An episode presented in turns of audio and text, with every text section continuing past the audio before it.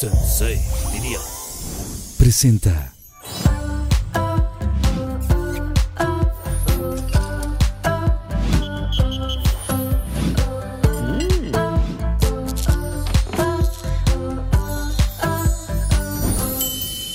Mis queridos Pinky Lovers, bienvenidos a otro capítulo más de Pinky Promise. Gracias de verdad por todos sus mensajes, por todos sus eh, consejos. Siempre estoy poniendo atención a todos sus comentarios. Eh, no olviden suscribirse a mi canal, denle mucho like si les gustó este episodio y compártanlo para que esta familia de Pinky Lovers crezca mucho, mucho, mucho, mucho más. El día de hoy tengo a dos invitadazos. La verdad es que los admiro muchísimo. Son, bueno, voy a hablar primero de ella. Ella es cantante, bailarina, actriz, compositora, guapísima, súper talentosa. Ha estado en obras de teatro como Hoy No Me Puedo Levantar, ex vocalista de T de Tila y de Playa Limbo, además de otras tantas cosas que nos va a estar contando. Él es regiomontano, actualmente se encuentra en la banda La Tracalosa de Monterrey, pero estuvo en bandas muy importantes como la banda Sinaloa, la banda Don Arsenio, y ha hecho muchas cosas, cantante, compositor, súper talentoso, y tienen en común una canción que realizaron juntos, que la verdad me encanta, y es pues este, este nuevo sencillo que se llama Pedir Permiso, así que con ustedes el día de hoy en Pinky Promise para platicar de muchas cosas, con ustedes, María León y Edwin Luna. ¡Un aplauso! ¡Bienvenidos! Qué gusto, Qué gusto tenerlos ya por fin. Los habían pedido muchísimo, chavos. O sea, ¿qué onda? ¿Andan trabajando mucho o qué? Pues ahí poco a poco, ¿no? Ahí van papa. retomando. Después de la pandemia. Sí, está cañón. Ahorita me cuentan cañón. todo. Oigan, les, los quiero recibir con el ya famosísimo Pinky Drink. Así que vamos a ver esta cápsula y ahorita regresamos. Y aquí viene Susana Unicornia con el Pinky Martini, que preparé muy especial para ustedes. Susana Unicornia se las presento. Ella nos Muchas va a estar gracias. A ver, tú ayudando a. Gracias, Susana, a muchas darnos gracias. algunos Pinky Drinks. Ay, qué Y rico. pues lo que quieran ¡Salud! tomar, ¿no? Saludcita O sea, a los Salud, ojos. salud, a salud, los ojos porque Ah, los sí, ¿verdad? ojos. Porque luego- Sí, es sí. peligroso. De mal sexo. Yo no sé si les ha pasado, pero según yo sí es peligroso, ¿no? No, nunca he sido malo, ¿eh? Yo he sido bien buena para brindar. Nunca les ha pasado. Mm, La verdad, no. Está bien rico. Está dulcecillo. Oigan, pues bienvenidos a Pinky Promise. Gracias. Este, la verdad ya quería que vinieran. Gracias. Andan bien talentosos ahorita con su canción Pedir Permiso. Wow. me Gracias a. Dios. Ahorita platicábamos fuera de que gracias a Dios sigue subiendo la canción. Le decía yo y María, sigue agarrando ponche, ponche, ponche. Como que lo acabáramos de sacar hace pocos días. Y ya tiene cuántos meses. Ya desde diciembre, ¿no? Diciembre, Diciembre. desde diciembre. Me encanta, está súper pegajosa. Y justo Gracias. por eso el tema de hoy se llama Amor sin permiso, ¿no? Ay, Dios. ¿Cómo Se va a poner bueno. Mira, se me asentó el, el pinky Se drink así, asentó el- me hizo así. Muy Oigan, bien. cuéntenme, o sea, ¿ustedes sí son de los que piden permiso? O sea, ya sea en el amor, en el trabajo, o sea, sí son muy respetuosos, muy... O prefieren pedir perdón. Ya después. Yo, yo creo que por etapas. O sea, yo creo, yo creo que hubo un momento de mi vida donde sí me valía quesadilla todo. Y yo creo que ni perdón perdí, pedí, o sea. Pero vas a, bueno, ya en mi caso, que ya tengo mi familia, mi esposa, le piensas mucho en cada cosa que vas a hacer, no nada más por tu mujer, también por mis hijos. Y hace poco lo platicaba, que veía a mi hija Yana, que está chiquita, mi hija tiene dos años, la veía tan contenta que yo decía, wow, ya entra, un- ya entra otra cuestión, que si llegas a fallar en algo, pues la niña es la que también con todos mis hijos, ¿verdad? Pero ahorita que ya no está chiquita y la ves, porque en esta etapa como que conviví mucho más con mis hijos que antes, con el trabajo no podía convivir. Y ahora con mis hijos convivo demasiado. Los grandes este, casi casi te dicen, oye, ¿cuándo te vas de gira otra vez? Porque sí, sí- vete, papá. sienten que los tienes como muy Controlados. controlados, pero la chiquita, que es la que hace todo, está bien acostumbrada a ver a sus papás ahorita ahí juntos, y es como, pues no te vayas, ¿verdad? Me ve cuando voy a salir ahorita un día que me voy, y, ¿por qué? Y luego, luego la videollamada. Y regresas y dices, perdón, hijos. Sí, sí, sí. Ahí sí, ahí sí llego y le digo a mis hijos, "Oye, perdón, porque... Pero en otras cuestiones no, ¿eh? La- yo creo que en- fui muy rebelde yo en, en- en la temporada de, de adolescente. Fui demasiado rebelde. Tomé lo que, tenía que me tenía que tomar en toda mi vida, yo creo. Fiestero a morir, antrero a morir, que ahorita como que ya cambió un poquito, poquito. ¿Tienes, sí puedes decir tu edad? Tienes, eres de 33. 37, ¿no? Sí, Tú 33. tienes 34, 35. 35, pero yo sigo en esa eterna adolescencia que tú dejaste hace mucho. ¿Sí? Y conmigo ha sido un poco al revés. O sea, a mí me tocó. Siempre he sido, como sabes, súper disciplinada, la teta de la escuela, o sea, y conforme fueron pasando los años, me fui convirtiendo en una mujer más aventurera, eh, tomé decisiones súper drásticas en mi carrera que me llevaron a, a envalentonarme más, a entender también la importancia de los fracasos y los intentos, de vivir en plenitud, hacer lo que nos gusta, lo que nos hace felices. Y todos esos crecimientos, muchas veces dejé de pedir permisos y cada vez dejo de pedir más permisos porque creo que la vida es, y, creo que este año lo hemos aprendido, es muy cortita Sí. para estar pidiendo permisos para cumplir nuestros sueños, para hacer lo que queremos hacer, para aventurarnos a tomar una decisión que a lo mejor no todo mundo confía, pero tu corazón te lo dicta y pues ni modo, o sea, lo, lo tienes que hacer porque así es la vida, ¿no? Y mm, sin duda, también eso me ha llevado a, a- a pedir perdón. Creo que pedir perdón es súper importante. A veces digo, no, ni perdón ni permiso. Para unas cosas sí. Sí. En Pero veces sí, para- en veces en no. veces sí, en veces no. Pero el- también apre- a- aprender a pedir perdón me parece un valor muy importante, que pues uno la caga. O sea, somos humanos Sí. y a veces cuando uno la en la aventura uno la caga, ¿no? Y, y también es de grandes aprender a pedir perdón y creo que el perdón es uno de los aprendizajes más valiosos que, que te da la vida, porque hay un crecimiento, a veces te genera una pérdida irremediable y eso te hace crecer. Y a veces te genera una apertura vulnerable de corazón que, que también empatiza con otra gente allá afuera, ¿no?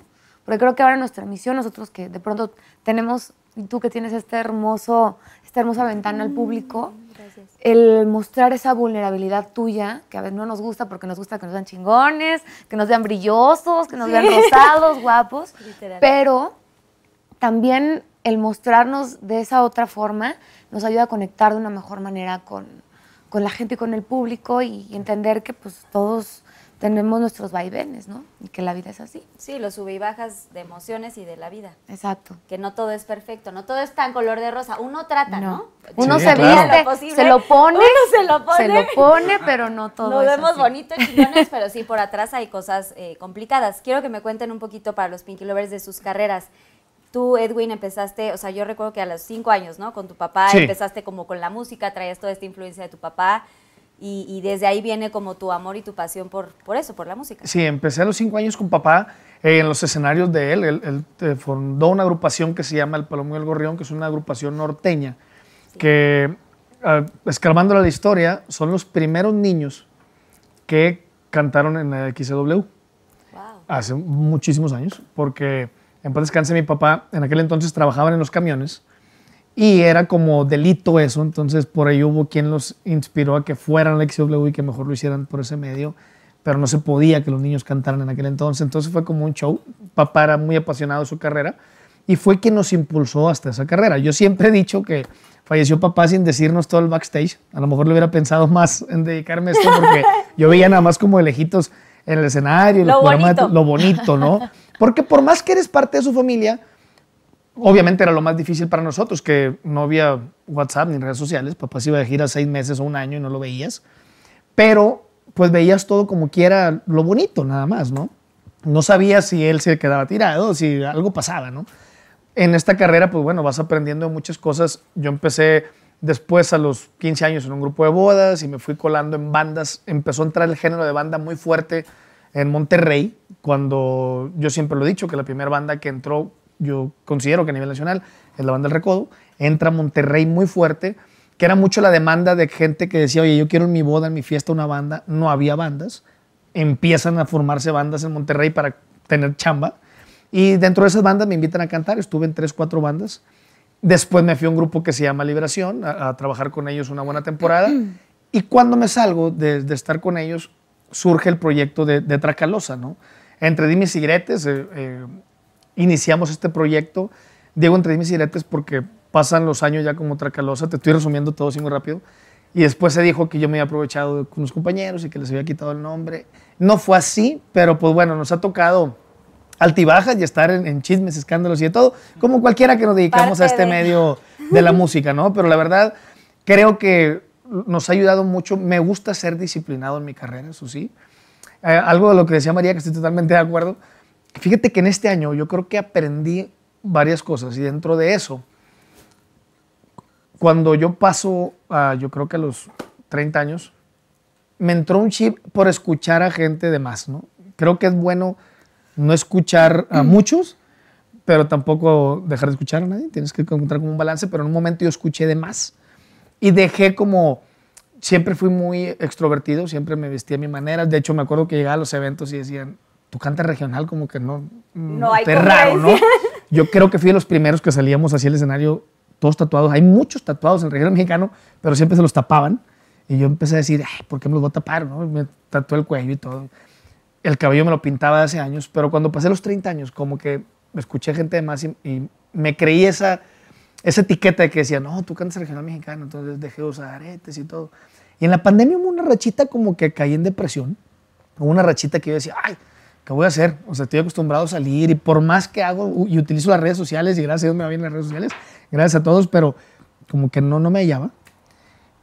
Y me encontré y empecé a ser feliz otra vez en esa rachita cuando dije, ¿sabes qué? Es que no sé por qué dejé de ser yo hace unos años. Y otra vez empecé a ser yo y dije, voy a hacer todo lo que me gustaba hacer, ¿por qué lo dejé de hacer? Desde cosas mínimas como ponerme a jugar videojuegos, este, etcétera. Cosas, le dedico tiempo a mis hijos, a mi familia, pero también empecé a dedicarme como tiempo a lo que a mí me gustaba hacer y encontré un balance muy padre en esta pandemia, ¿no? Sí, es muy importante, o sea, sí, cañón. Es que de pronto, de pronto es complicado cuando escuchamos, o sea, sí está bien escuchar a la gente, pero cuando ya te empiezas a creer todo lo que te dicen y no, esto no está bien o esto no es lo correcto, o sea, ¿quién dice que eso no es lo correcto? Mientras a ti te haga sentir feliz y te haga sentir pleno, yo creo que es lo más importante. Sí. Se vale escuchar em, críticas constructivas, no destructivas, que últimamente hay mucho, mucha destrucción en los Mucho. comentarios. Sí. Es que ya cualquiera hate. nada más le pica. Y, pero de la gente que te ama está bueno escuchar, eh, sin embargo nunca perder tu esencia. Y qué bueno que este año a ti te dio la oportunidad de volver a regresar a ti, volver a, a encontrarte y esta reflexión. Y, y fíjate que eh, sirvió, lo- nos hemos dado cuenta. eh, ahí aplica, el, por ejemplo, el- el- lo que decía María también, de reconocer y, por ejemplo, todos mis fans, si hubo una rachita que los fans decían, oye, como que hay algo que, que no eres tú, ¿no? Entonces ahora que regresé a ser yo, lo ves, o sea, yo de pronto ya ando en la calle, platicaba con parte de mi equipo y me decían, oye, ahora vemos en la calle otra vez gente, sí, escuchando la canción, que sí esto, que sí el otro, y platicas con la gente y dicen, ándale, es que te- como que se te veía la chispa esa que tú traías siempre, como que ahora querías ser muy serio o algo. Entonces, e- es, es muy padre encontrar eso con el público y que te das cuenta de que en realidad les gustaba cuando, er- Como eres, cuando eres tú. No, gracias a Dios estoy muy agradecido y pues bueno, ya con la Tracalosa 11 años de carrera. Hemos tenido, gracias a Dios, eh, bendito Dios. Hay, hay que quitarle ahí el de la pandemia porque no hicimos conciertos, pero no, la verdad, yo Un creo que... No cuenta, ese año No, no, cuenta. no cuenta. O sea, estoy muy agradecido con Dios de que he tenido salud todo este año, que yo creo que es algo muy valioso, Muy que, que- que- que no valorábamos hasta este momento. Eh, pero gracias a Dios estoy contento. Ya 11 años de carrera con, con grandes temas que nos han llevado a hacer gira de Estados Unidos hasta Colombia y, estoy contento con eso porque pues hemos logrado cosas que jamás me imaginé. Yo me imaginaba lo que yo veía en mi padre. Yo quiero salir en ese programa como mi papá. Yo quiero hacer eso que él hace, pero de pronto te das cuenta que hay más cosas. Y no porque mi papá no haya hecho una carrera tan grande, sino más que nada que en aquel momento, pues, no, vaya, vuelvo a lo mismo que decía las redes sociales, no veían más que lo que la televisión mostraba. Entonces te imaginabas eso, pero ya de pronto en este mundo fuimos haciendo más cosas y, me siento contento con mi carrera. Me he satisfecho. Y he hecho duetos como con María, que hay una muy buena comunicación, que las canciones la gente lo identifica, que la canción la gente la baila, la canta. Yo veo que me etiquetan en fiestas, que si esto, que si el otro, y eso es lo bonito, ¿no? Cuando haces clic con el público de una manera muy padre. Claro, y también con, con María que hiciste clic porque no es tan fácil coincidir, hacer una canción y que aparte haya como esta buena química que tienen entre los dos, que son se llevan muy bien y que no solamente es van a hacer una canción juntos, sino que realmente sucedió algo bonito. Yo, siempre lo he dicho desde que grabé la canción con ella, que el- cuando haces un dueto, tiene que existir eso, porque si no, la gente lo siente. Es una canción fría que no transmite nada. En el caso de nosotros, yo creo que de la primera ocasión que hablamos, ella me dejó fluir de, de que pusiéramos lo que a mí me nacía dentro de la canción, de interpretarla de cierta manera. Nunca hubo un, no, cántala así o hazlo de esta manera. A la inversa tampoco. Siempre fue cómo sumar más a la canción. Y la grabamos y luego nos dejamos ver mucho tiempo por toda la pandemia. Y cuando nos vimos fue muy padre porque ya traíamos los dos esas ganas de, de cantar la rola, de hacer de dar la promoción. Entonces todo eso la gente lo va identificando. Aparte es una mujer talentosa, guapísima, muy dedicada, Ay, que le gusta mucho estar en todo, rebozo todo eso. ahorita, No, la verdad es que to- todo eso influye mucho, todo eso influye bastante. Yo la veo a ella todos los días que ensayando y que haciendo esto y que el otro, eso está padrísimo porque no cualquier artista lo hace, la verdad. Claro. Descarguen la canción Pedir Permiso en Spotify está. Ya. Toda- En varias plataformas digitales. En todas. En todas las En todas las plataformas plataformas está, digitales está, buena, de veras. Y ahorita a ver si nos cantan un pedacito. Sí. María, tú, o sea, yo te conozco, eh, te conocí en el 2002, en- estabas en Tedetila, un grupo de, de, En el de- 2002, de sí. mujeres. ¿sí? Exacto. No sé si tienes las fechas muy claras, yo sí las tengo presentes. Sí. Eh, estuviste, bueno, desde niña te gustaba cantar, bailar, toda esta cosa, o sea, cómo, cómo inicias tu carrera. Y después yo me acuerdo que te veía en las giras, porque nosotros estábamos en jeans en ese tiempo y tú estabas ya en Tedetila. Así es. Pues mira, la verdad es que mm, para mí no existió nunca otra opción que dedicarme a esto. Y todo sucedió porque desde muy chiquita, desde los tres años, em, bueno, desde que nací empecé con un problema en mis piernas. Entonces utilicé zapatos ortopédicos, era candidata para una operación porque caminaba y me caía. Eh, tenía las rodillas en X, entonces cada vez que yo daba un paso se tropezaba un pie con el otro.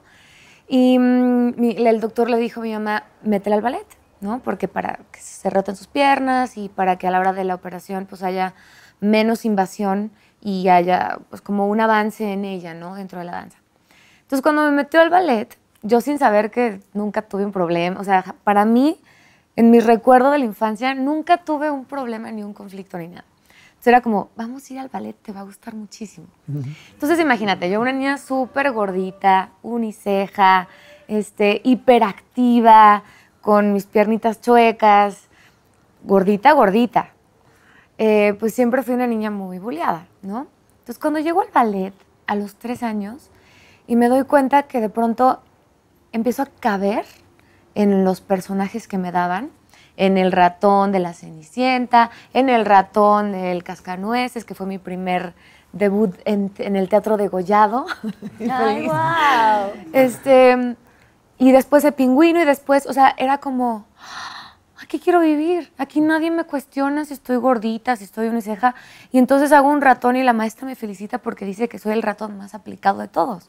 Entonces dije, mami, o sea, desde los tres años le dije, mamá. Y siempre en mi familia había, o sea, de parte de mi, de mi mamá, pues nadie se dedicaba a la música. Entonces todo el mundo era, no, pues ese músico se va a morir de hambre. No, pues ese artista no gana un varo. Entonces yo bien chiquita le dije, oye, mami, yo me voy a morir de hambre. Dice, ¿por qué? Pues o porque bailo, o pinto, o rimo. Y es que mi mamá desde muy chiquitas, para mantenernos ocupadas, en el coche, imagínate, dos niñas que iban al ballet y luego del ballet nos llevaba a la gimnasia olímpica, luego de la gimnasia olímpica al piano y del piano a la guitarra. Este, nunca nos dejaron ver televisión de chiquitas, entonces siempre era como, mejor que se activen. Actividad. Entonces la pobre de mi mamá, que era el chofer eterno, o sea, ya era insoportable. ¡Ay, me pegó, mamá, me gritó! Entonces empezaba un juego maravilloso que decía, vamos a rimar. Y empezaba ella, masa, y mi hermana y yo, taza, casa, pasa, raza, vas. Y sin querer también fue motivando la parte poética en mi hermana y en mí. Entonces yo le decía, o rimo, o sea, porque para mí era una profesión, ¿no? O rimo, o hago, o hago, no. Y entonces ¡Guau! estuvo súper padre porque eh, todo lo que hicieron mis papás alrededor de nosotros nos fue preparando para este mundo donde a mis papás pues tampoco les gustaba tanto, ¿no? Porque no confiaban. Y de hecho lo de Popstars fue un accidente. O sea, en realidad mi mamá me dijo, este, mm, porque le dije, ma, me encanta bailar, cantar y actuar, pero no sé dónde lo voy a poder combinar. Y entonces mi mamá me llevó por primera vez a ver mi primera comedia musical, ¿no? Qué plantón, con Lolita Cortés, ¡Ay, claro! Manuel Landeta. Guau. Me enamoré desde chiquita del mango petacón. No sabía que era el amor en ese entonces, pero ya lo sentía. ya luego supe que era Mario. que no era amor, era cachondería. Ya lo, descubrí eso mucho más grande, obviamente. Pero cuando yo vi eso dije, "Ah, ma, Quiero estar ahí. quiero eso, mamá, ya entendí, es lo que quiero hacer. Entonces me dijo, cuando cumplí eh, 15 años, me dijo, mija, pues vaya a hacer una audición. Nunca he hecho una audición. ¿Cómo sabe? Mídase con todas las muchachitas que hay de su edad. Y me llevó ella así de la mano. Fuimos a, a- a hacer fila en Guadalajara. Las audiciones fueron en un hotel. Y, este, y pues ya, o sea, me dijo, mija, no vas a quedar porque esto está arreglado, pero piensa que es un curso de verano y aprende. aprende lo más que puedas. Qué sabia tu mamá, ¿eh? Mi mamá es la mujer más sabia del mundo y mi papá también, apoyadores de sueños. Bueno, y los tuyos. Y los tuyos también. Ay, Pero a lo que voy, sí es que los papás son la clave de, de la búsqueda de los sueños. Y, y lo quiero decir ahorita, por si hay algunos papás viendo ahí, si tú como papá le das toda la fe al sueño de tus hijos, van a llegar hasta donde quieran. Te lo digo de corazón, porque yo veo mis videos cantando y mis videos bailando y mis videos de gordita y digo, qué fe me tenía mis papás, porque me hicieron creer desde chiquita que yo era la mejor y que yo iba a llegar hasta donde yo quisiera, que le, le tenía que chingar. Eso Claro. sí siempre fue clave. A la fecha mi mamá me habla, ¿ya tomaste tu clase de canto? ¿Ya hiciste? Y yo, ay, sí, ma. Pero de verdad se los digo, o sea, no importa, si está en el corazón de sus hijos y es lo que más aman, van a poder con, la, con, la, con el reto de, de- de encontrar tu sueño, porque no es fácil.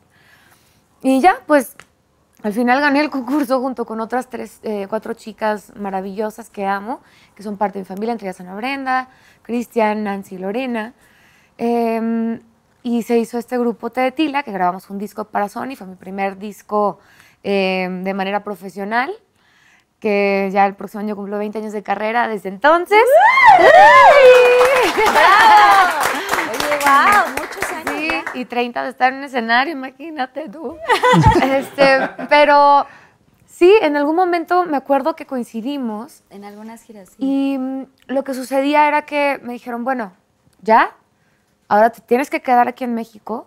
Y yo, pero ¿y mi prepa? No. Tú estás en Guadalajara, tú eres de Guadalajara. Sí, pero ya estábamos, después del reality nos quedamos acá. Ah, se quedaron acá. Y era, pues quédate acá, que tus papás te mantengan, ya no hay prepa, ahora pues si quieres estudiar pues en el CEA, este... Yo decía, no, pero no estoy lista. Digo, me falta mucho y en el ballet no había llegado donde quería llegar, ni en el canto, ni en la guitarra, y mis maestros, y en la escuela, yo quiero estar más preparada. Y me regresé. Dije, no estoy lista. O sea, pues de, hecho se, se desbarató un poco porque era imposible mantenernos acá. La situación de todas era súper distinta y yo no quería dejar de estudiar. O sea, yo decía, no estoy lista. Entonces me regreso a Guadalajara, estudio la licenciatura de Artes Escénicas en la Universidad de Guadalajara y versátil, grupo de covers, este, Gargamel se llamaba. Unos personajes. Aprendí todo lo que sé de alcohol ahí, no es verdad. No es cierto, lo aprendí más Todo grande, pero divinos, divinos músicos que tienen una banda increíble que se llama Gran Mama en Guadalajara. Este, después me invitaron a un grupo de heavy que se llamaba Thornton, entonces cantaba este pesado. que después mi hermano se quedó con ese grupo que se llama Adela Band, pueden encontrar ahí su música también en Spotify. Y después llegó este, yo tocaba los domingos, aparte con mi mejor amigo teníamos un dueto de guitarras que se llamaba Twin Soul. Y me dijo, oye, mi hermano está haciendo audición para una cantante para su grupo de covers. Y yo, ¿qué covers son? No, pues música ochentera, lounge. yo, yo conocía pura rasta maldita y baracunata y toda esa madre. Y dije, bueno, pues vamos a ver. Entonces me encuentro con eh, Jorge y con Ángel y mm, hubo mucha química, mucho clic. Conocí la música ochentera gracias a ellos en, aqu- en aquel momento. Y dije, ay, no me, no me canso mi voz, este, me pagan como 20 veces más. y está bien padre, ¿no? Para mí siento que es un upgrade. Entonces me uno a ellos, que se llama Vodkatronic, este grupo de, de covers, tocábamos en el Van Gogh, un antro en Guadalajara súper famoso. Y de pronto nos convertimos en el grupo de bodas del momento. Entonces tocamos en todas las bodas nice Qué padre. de Guadalajara, empezamos a viajar y nos aburrimos un chorro también. Entonces lo que hacíamos es que empezábamos a meter nuestras propias composiciones ahí escondidas entre una con- canción conocida y otra. Entonces la gente hacía así y luego decía, no la conozco, no, yo Pero tampoco. así. Y luego después otra vez así. Entonces, pues nos lo disfrutábamos y era nuestra creatividad. Y de ahí sale el primer disco de, Playa que se llama Canciones de Hotel. Y ya empezamos a, girar primero de manera independiente. Empieza a sonar nuestra canción en la radio, llegamos al top 10, nos venimos a México, nos firma Sony. Tenemos una hermosa carrera de casi 12 años, 15 años juntos. Em, y luego viene suceden varias cosas dentro de ese momento que es que eh, dos de mis compañeros se fueron a vivir a Guadalajara, yo vivía en México y pagaba una renta carísima. Yo decía, ay, o sea, yo, yo quiero seguir, yo necesito seguir trabajando para poder pagar mi renta, entonces eh, hablo con mis managers, les digo, oigan, en lo que hay shows, pues consíganme algo que chambear porque Sí, alguito. es más, más cara la renta que en México que en Guadalajara, ¿no? Y entonces empiezan a venir cosas como Bailando por un Sueño, eh, veo que hay un casting para Hoy no me puedo me puedo levantar, levantar. y sin pedirle pedir permiso a nadie, que yo creo que fue la primera vez que dejé de permi- pedir permiso, me formé, ahora sí que como cualquiera, y pues me quedo con el papel de Ana, luego ya les digo, oye, pues hice esto, obviamente playa es prioridad, y empezamos a, a hacer este, giras, alternar bailando por un sueño, empezó ahí mi vida con los realities, bueno, mi segundo reality, y mm, después hay varios otros castings de comedias musicales que hice que me pudiera haber quedado con el papel, pero que no coincidían las fechas con playa. Una de esas fue Rey León, que es mi comedia musical favorita de la vida y que creo que al final todo sucede porque Fela Domínguez para mí es la mejor cantante de México y no hubiera habido una mejor nala que ella. Y después Rent, que tampoco Ay, coincidieron, Rent, que. Mimi, que Daily Parotti hizo el papel al final. Y también digo, bueno, tuvo que pasar lo que tuvo que pasar. Pero entonces empezó a, eh, desbaratarse una parte mía de lo que siempre soñé. Y digo, "Ay, me duele no hacer lo que sueño, me duele. Entonces, bueno, viene esta otra oportunidad de hacer una serie, que es eh, Guerra de Ídolos, donde aparte de poderme ganar el protagónico, podía hacer música para la serie, componer música para la puesta, mi personaje cantaba, era deportista, bla, bla. Y era muy chistoso, Carlita, Edwin, porque yo iba a los castings, hice 18 callbacks. Ya, o sea, yo al séptimo decía, ¿Por? si no me quieres ya no me hagas venir, pero no Sí, me ya, hagas sufrir, por ya, Dios. qué horror, ya qué sáquenmela tantito, ¿no? Qué O sea, ya- angustia, qué necesidad. entonces, pues yo veía y, y- y era diferente el- el- la personalidad de las mujeres, altas, rubias, muy voluptuosas. Y yo, chaparrita, bastante este, quedada de ver. de acá no, pero de aquí sí. Y yo, pues, digo, bueno, y es que sucede que era muy difícil encontrar a alguien que pudiera tener las características del personaje Más y que bien tocara y la tocar. guitarra. Entonces me quedo con el papel, muy difícil, muy gratificante, y tengo que tomar una decisión. Entonces me siento con mis compañeros de banda, que son mis hermanos y que los amo como nada en el mundo, y les digo, oigan, no voy a pedir permiso esta vez. Voy a hacer esta serie, les estoy avisando, no les estoy preguntando. Y voy a también hacer lo que ustedes decidan, o sea, si quieren que continuemos, si me quieren esperar, está bien. Lo cual me parece egoísta porque yo voy a trabajar nueve meses, ustedes no. Y si quieren seguir con alguien más, también lo abrazo porque después de tantos años, Playa ya no somos nosotros, es la gente que ha abrazado a la banda, es la música, las ganas de seguir. Entonces, eh, tomaron la decisión de seguir con alguien más, que me pareció afortunada y lo mejor que pudo haber pasado. Me dolió en el alma porque es como un divorcio, ¿no? Es como una separación muy amorosa y siempre con mucha empatía y mucho cariño. Eh, pero bueno, yo tenía que, que hacer esto y sabía que era un paso para no volverme a perder de todas estas oportunidades que también me habían dolido, ¿no? Entonces hago esta serie, no le va tan bien, de hecho le va bastante mal en Estados Unidos, ya después en Netflix fue un putazo y después en otros lugares del mundo también la pasaron y me dio la oportunidad de, que me escribieran en muchos idiomas que no conozco. Y lo agradezco, que está increíble. ¡Qué cool! Pero una vez que termina la serie, porque pues yo no me fui a ser solista, yo nomás me fui a hacer un proyecto, digo, "¿Y ahora ¿qué chingados voy a hacer? ¿No? O sea, tengo que seguir escribiendo, tengo cosas que decir. Y fue un descubrimiento porque toda la vida había escrito para otra gente, ¿no? Para, en comunidad para otras personas. Y es la primera vez que digo, "Mm, tengo una responsabilidad como mujer y como autora de decir cosas que solamente se sienten desde el lado de vista femenino. Y quiero hablar de todo eso que no se habla, del sexo, de la sensualidad, de los nos, del machismo, del empoderamiento. Este, empecé a liberarme, a sacar mi sargento del closet, que no debía haber estado en el closet en ningún momento, pero ahí estaba. Eh, y mucho es por lo que decía Edwin, ¿no? Que de pronto los fans empezaron por todos los lives y las redes y el TikTok y el Instagram a conocer esta parte mía sargentosa que siempre ha estado ahí, pero pues que siempre yo la tenía escondidita porque digo, ay, qué vergüenza, mi mamá me va a regañar. ¿Por qué digo groserías? Porque A soy cachonda, pasa. porque soy borracha, por todo eso que a sí veces soy. pasa, a veces pasa. Que sí soy. Y entonces eh, empiezo a abrazarlo porque ellos lo abrazaron antes y eso se los debo con, con todo mi corazón, se los agradezco con toda mi alma. Y de este sargento también viene este nuevo disco, que es lo que estoy haciendo ahora, que es un disco de regional, con cumbia, con pop, con urbano. Como fusiones. Donde se desprende este primer sencillo que es Pedir Permiso, que lo escribimos, lo escribimos eh, Mauro, Marcela de la Garza y yo, con esta necesidad de no voy a volver a pedir permiso nunca para hacer lo que quiero, ¿no? Y eso estoy haciendo. Qué genial. Y salud por En la vida, ay, sí, Eh, me lo acabé. oigan. Porque así de, ya nos la acabamos. A veces es complicado tomar decisiones eh, importantes en la vida y cuesta trabajo y más cuando estás como tan encariñada con gente o con tu banda en este caso. Claro. Pero eh, pues qué valiente decir, oye, sabes, también tengo que ver por mí, tengo que ver, Claro. tengo que volar. De una u otra forma estuviste muchísimo tiempo ahí en Playa Limbo. Que aparte, qué canciones de Playa Limbo, ¿no? Ah, sí. ¿Quién no va a recordar? O sea, tienes una voz melodiosa. Gracias. Yo sí me considero fan de, de- de la banda y obviamente de ti, de, de Por dos. también. Gracias, yo de ti, de ustedes. Tienes una voz, o sea, así como habla, así es como canta, angelical ella. Y, y pues bueno, pues a veces hay que tomar decisiones.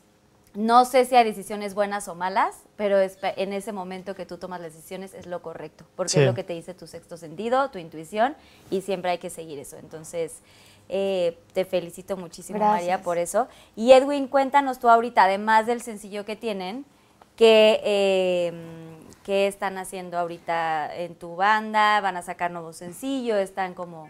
Bueno, yo creo que fíjate que ahora, en el año este de pandemia, fue cuando más música hemos grabado. Porque estábamos concentrados y no todos en el estudio, ¿eh? Ay, Pero- perdón, te cargo. No todos en el estudio, había cosas que grababa yo desde casa que decía, yo voy a grabar aquí y les mandaba la voz así grabada en la computadora mía y ellos la editaban y grabamos muchas cosas. Dentro de eso estamos por sacar un álbum con varios intérpretes del regional mexicano que los ubican muy bien, sobre todo en la banda, que es Mimoso, el Jackie, eh, Pancho Barraza, Carlos Arabia, el Flaco, con varios, grabamos varios duetos, Ok. que ya está por ahí grabado el disco. Eh, grabé una canción con un buen amigo que se llama José Pablo, que es un chavo nuevo, es un talento nuevo totalmente, pero que la gente lo ha, le ha dado tanto cariño en las redes sociales y en todas partes. Y resulta que un día lo conozco y le- me gusta mucho cómo canta, ¿no?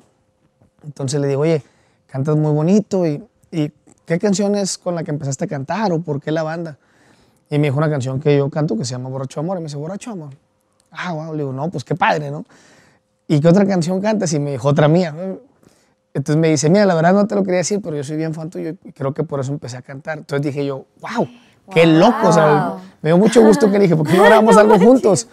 Y, y grabamos algo juntos, una canción que se llama Señora, eh, muy bonita canción. Y estamos ya, acabamos de lanzar otra que se llama A lo mejor soy yo, que es una canción fusionada también de, de, de géneros musicales, que yo creo que ahora es algo muy padre, que la gente como, que las generaciones nuevas ya vienen más open mind en cuestión musical, que podemos hacer muchísimas cosas y lo aceptan. Mi papá estuviera vivo ya me hubiera colgado, ¿verdad? porque cómo vas a mezclar esto con aquello y el otro. Pero pues ahora sí, sí se acepta, ¿no? Todo este tipo de fusiones, que la verdad me da mucho gusto que la gente tenga esa apertura, porque antes uno mismo como artista te limitabas y decías, híjole, no, la gente va a decir, ¿por qué, no? Y, y- y ha entendido el- el- el- la gente y el público el, el por qué tienes que cruzar música, que al final de cuentas la música es música, lleve los instrumentos que lleve, Sí. sea en inglés, en español, en el ritmo que sea. Y hay que reinventarse y hacer Es cosas correcto. diferentes. Sí, totalmente. Entonces sacamos una canción que se llama A lo mejor soy yo, que es entre mariachi, urbano y todo, pero seguimos grabándolo de banda. ¿Por qué? Yo siempre he dicho que no lo voy a dejar porque así me conoció la gente. Aún y que otra canción eh, la gente la adapte muy bien. Digo, en el caso de la canción que grabamos juntos, María y tu servidor, es, es una función, trae instrumentos de banda. Está buena esa canción. pe- pero si no fuera así, que, que, que fuera más únicamente así la cumbia, como quiera no dejaría yo grabar la banda, aún y con el éxito que ha tenido, porque la gente así me conoció. Y nos sirve, yo siempre he dicho que el público es quien sale gan- ganador, ¿no? Llegan a un evento tuyo y escuchan algo con banda, algo de cumbia, algo de esto, algo del otro, la gente se va contenta, ¿no? Y, y estamos promoviendo todo eso, gracias a Dios, creo que también ahora con, con la pandemia nos han propuesto hacer realities tanto profesionales como personales con la familia. Estamos como esperando los últimos palomazos y, y no soy cerrado a ninguna propuesta. Entonces siempre que nos, eh, nos invitan a algo, que a estar en un reality eh, que se llama Inframundos, que va a estar comiendo gusanos y cosas de esas. Y, y me fue bien. Pero pues bueno, gracias a Dios, creo que es época de reinventarnos, como lo acabas de decir, atrevernos a hacer lo que se nos dé la gana, lo que nos gusta. Sabes que antes era muy difícil, creo yo, grabar algo en sentido musical que te gustara a ti, porque era muy lo que le gusta a la gente nada más. Y ahora siento que entre más sea tú, la gente lo acepta más rápido, al menos las nuevas generaciones. Hace poco en las redes sociales una señora me comentaba, y es válido, yo leo todos los comentarios, así me tiren y no, los leo, te voy a decir por qué, porque han surgido ideas de los comentarios y ha habido muy buenos comentarios de gente. Lo empecé a hacer por un buen amigo de Monterrey que se llama Nayo Escobar, que le mando un saludo, y me dice, oye, ¿cuántos mensajes lees? Y yo, no, uno.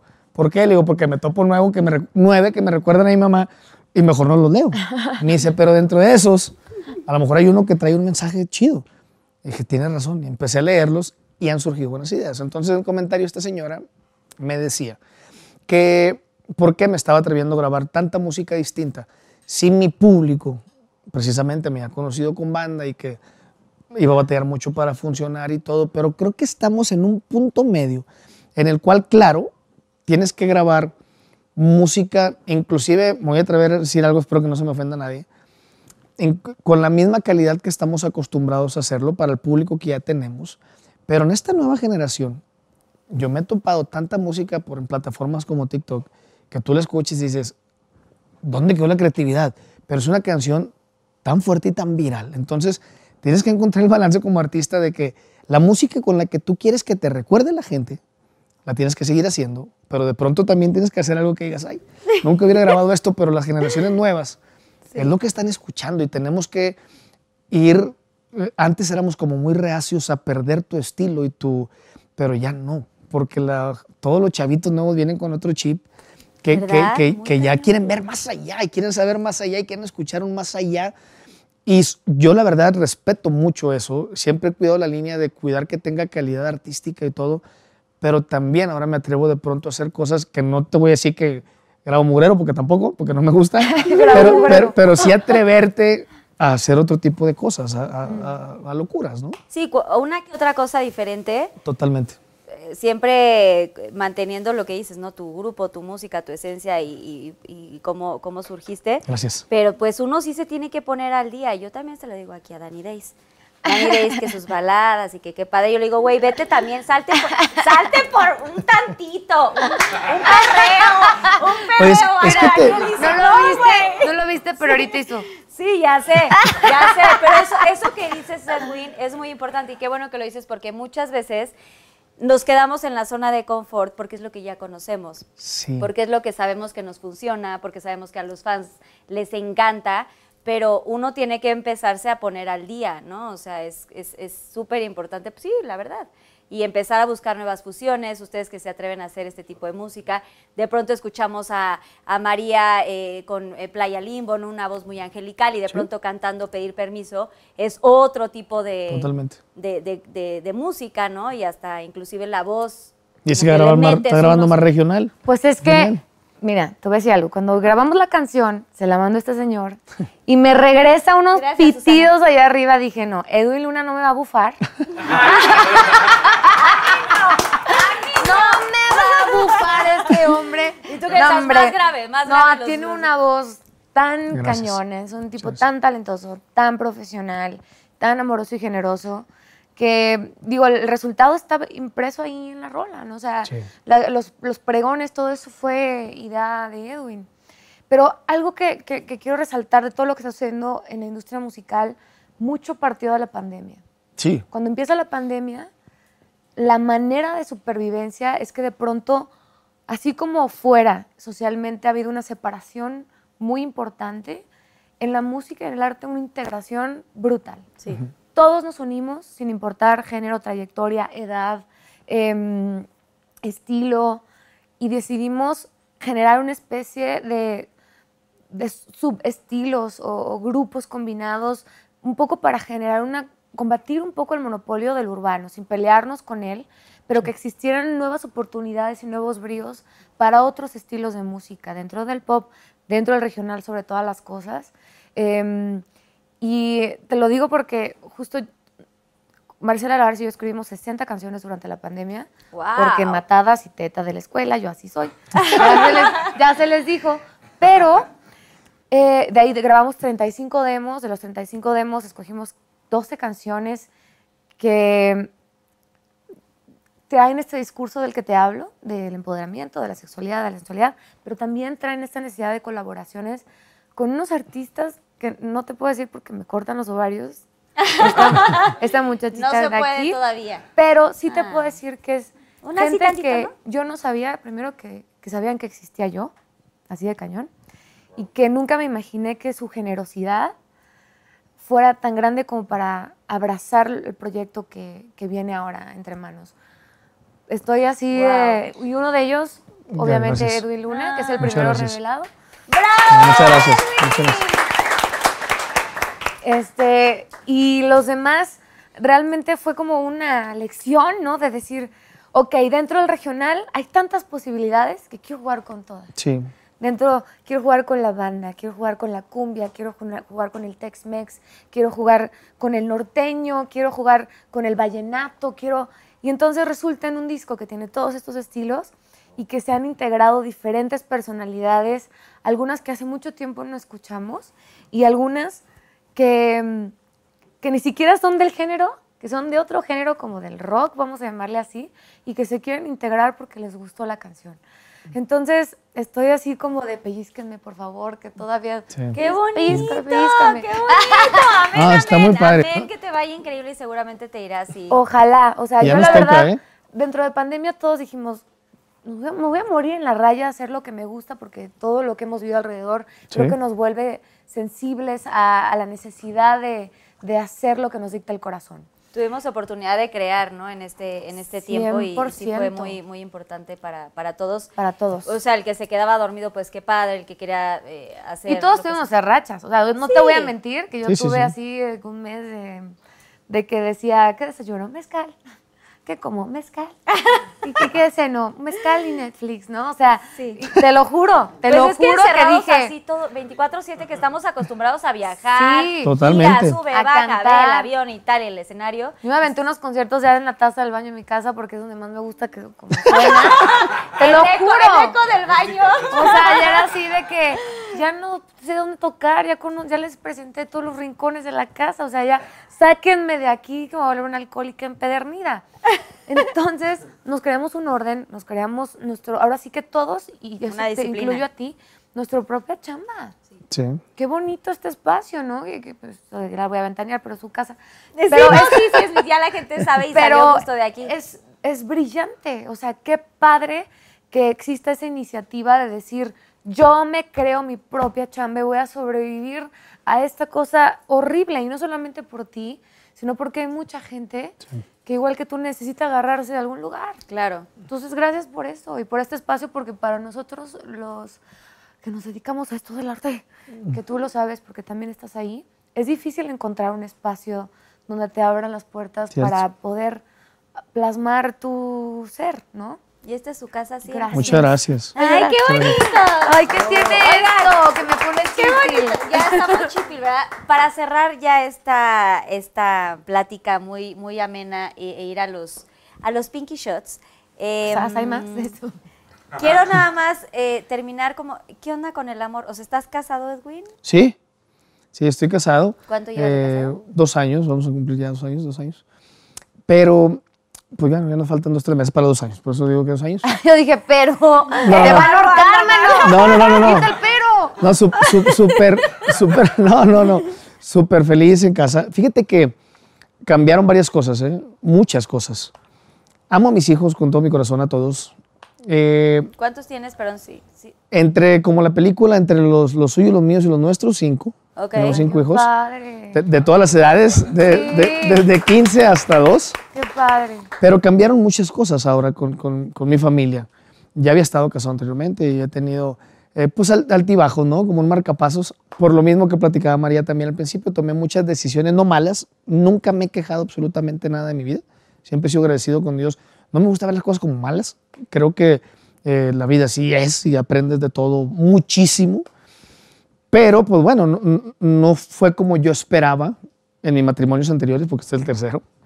Eh, pero Ok. eh, ahorita estoy muy tranquilo, estoy en paz, es- vivo muy bien con mi familia, a pesar de todo lo que hemos pasado, ¿no? Porque creo que, por ejemplo, eh, eh, la madurez es totalmente distinta. Mis hijos, el mayor tiene ocho años, en este año cumple ya nueve. Cuando yo lo tuve, pues bueno, yo tenía 24, 25 años. Yo estaba, no siempre he sido, me considero todavía muy workaholic todavía, pero en aquel entonces era más. Entonces, en aquel entonces no había un balance en mi vida de decir, hoy es para mi familia, para mí era, hoy es trabajo y mañana trabajo y pasado trabajo. Y gracias a Dios, en ese momento la Tracalosa estaba muy, muy bien en ese momento, que llegamos a tener 28 eventos en un mes. Wow, qué Durante casi un año constante. ¡Pum! Eso no, Gracias. no, sí, no, pero la, la- la verdad ¡Wow! Que se nos pegue. O sea, diario tenía show. gracias a Dios, hubo una racha muy fuerte, pero por el otro lado, también era como un, oye, pues, ¿qué onda, no? Tú no estás y qué pasó. Y, y ahorita, Gianna, la niña pequeña, un momento en mi vida donde cada quien por su lado, mis hijos en su lado, sus mamás por su lado, porque cada uno de mis hijos es de diferente mujer, las mamás por su lado y yo en mi lado y todos peleados. Nace Yana, que es mi hija menor, y como que Yana hizo esa reintegración. Yo amo a todos mis hijos con todo el corazón, pero ya la madurez mía era distinta. Mis hijos como que se llevan muy bien con Yana, entonces como que tuvo esa Como la conexión. chiquita de dos años, la Exactamente, bebé. entonces ya hubo una conexión distinta. Yo me llevo muy bien con el papá de, lo- de los hijos de mi esposa. Ella, no te voy a mentir que al 100, pero pues bueno, se mensajea o algo con la mamá de mi hija. Entonces sí hay por ahí, cambió todo, ¿no? Entonces creo que me siento de una manera muy plena, muy tranquila. Trabajo muy a gusto, tengo la familia de la manera personal, nos llevamos muy bien todos, convivimos muy Mujer bien. es una divina. Muchas gracias. Ay, yo no tengo el Muchísimas de gracias. conocerla. A ver, a ver qué día nos vamos ¿Y, te, a, a lleva- y te, te los llevas de pronto de viaje? Digo, ahorita no porque fue la pandemia, pero supo- antes de pronto los puedes llevar Cuando de viaje. se puede, sí, y dependiendo el lugar, Porque ¿no? si luego sus tours sí son de que una semana Sí. entera y... o algunas ocasiones me alcanzaban, o etcétera, ¿no? En la época que mi mujer estaba embarazada, así anduvo conmigo casi toda la gira, cuando estaba embarazada. Y tus hijos de, ay, papá, Eh, Sí, papá, o sea, a mi- eh, no, sobre todo ahora, o sea, ahora con la pandemia, este, digo, es a la inversa. Yo salgo ahorita, ho- hoy volé para acá, entonces salgo temprano y se escucha el ruido y a dónde vas y por qué y cuándo vienes y por qué no voy yo y cam- cambia Ya todo, ¿no? ¿A dónde vas? Regresa. Sí, no, la, la verdad es que sobre todo Yana ahorita es tan pegada que, que- Que está chiquita que está muy chiquita, exactamente. Pero fíjate que aparte pasa algo bien curioso, en las redes sociales y los medios tradicionales, uy, en- no una, me han sacado como 300 mil notas por eso, ¿no? Por mis hijos y por los matrimonios. Pero yo creo que no logran comprender una cosa. Bueno, lo- los medios sí lo entienden, ¿no? Obviamente tienen su jiribilla, ellos tienen su gancho para traer, y lo respeto. Yo siempre se los he dicho hasta de frente, que así como nosotros tenemos que hacer buena música, un reportero tiene que hacer una nota para mantener su jale, ¿no? Y se entiende. Nunca me he ofendido, nunca me he enojado, jamás. Yo nunca he sido una persona, y aquí está Mari, que nunca me, no me va a dejar mentir. Yo en cualquier lugar que llego y si me dicen, hay algo que no quiero, quieras hablar, pues no vengo. Mejor, ¿no? O sea, yo nunca he sido cerrado, ese tipo de cosas. Pero lo que no comprenden es que yo le decía, agarra la onda. O sea, hace ocho años, nueve años que nació mi hijo el mayor, yo subía fotos con él y lo he dicho muchas veces, pero nadie le importaba porque nadie me ubicaba a Edwin Luna. Ahora subo una foto con mi hija menor y sale en varios lados y Edwin y su hija. Y los mismos medios dicen, no, es que quiere más a su hija y los otros no los sube. Le digo, no es eso, es que anteriormente tú no le ponías atención como medio porque no era interesante yo para ti. Ahora que soy interesante, ves de dónde te agarras Claro. y vas distorsionando todo. Y, y de- a mis hijos sí les ha afectado un poco, ¿no? Sí me ha tocado que mis hijos, mi hija mayor, eh, de pronto sí llega a la casa y, oye, papá, es que vi que salió en tal programa, Yana, ¿y por qué yo no salgo contigo? ¿Y por qué? Eh, entonces, en ese tipo de cosas sí es complicado ahora también con las redes sociales. Hay tanto hate y tanto cosa que los hijos, por más que los he mantenido lejanos de las redes, yo les abrí, yo estuve en una polémica hace un año y medio, se me hizo fácil abrir las redes sociales, pero yo las manejo. ¿Por qué? Uy, salió eso hasta en un programa, no me acuerdo qué programa, hablaban de eso y hablaban de mí específicamente y decían, es que ¿por qué las redes sociales? Pero del otro lado de la moneda, tienes hijos que saben a lo que te dedicas, que te ven en las redes sociales, que te ven que la gente te saluda, que te da un abrazo, que, que, etcétera. Entonces ellos dentro de su mundo es, pues yo quiero ser como tú, yo quiero que la gente me conozca y me salude y que me pidan una foto. ¿Por qué no tengo redes sociales? Por más que tratamos de tener eso, llegó un momento donde decían, es que ya, yo quiero tener, quiero subir una foto.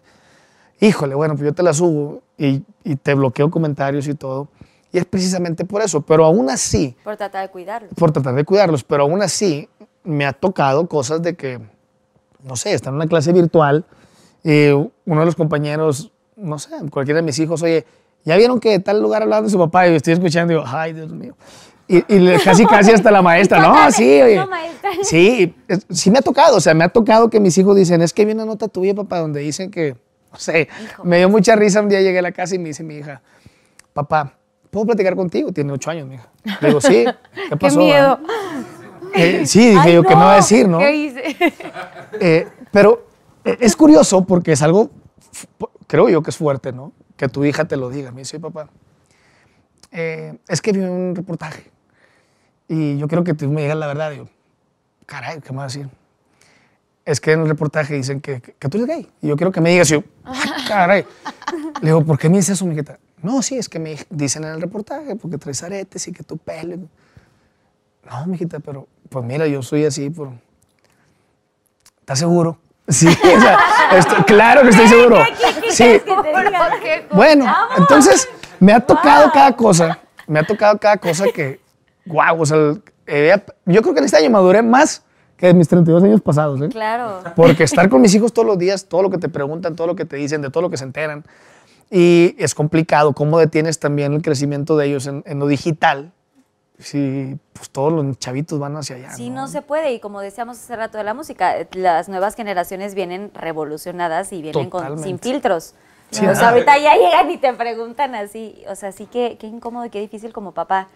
Porque Sí. en nuestros tiempos, bueno, yo creo que, o sea, tú, María, seguramente te tocó, pues había temas de los que no hablabas con tus papás. Claro. En mi caso era, no hablábamos a hablar de sexo, si había una película que pasaban escenas, o sea, una película X que pasara alguna Sí, sí, escena sí. candente, pues la adelantábamos, ¿no?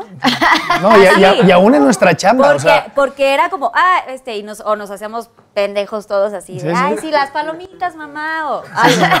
Pero la verdad es que no se hablaba tan de frente, y Sí, creo sí. que ahora, pues sí, qué bueno, porque pues así también podemos eh, eh, salvar a y yo a creo los que también de- en de nuestra chamba, o sea, cosas. había temas en nuestra chamba que no se tocaban.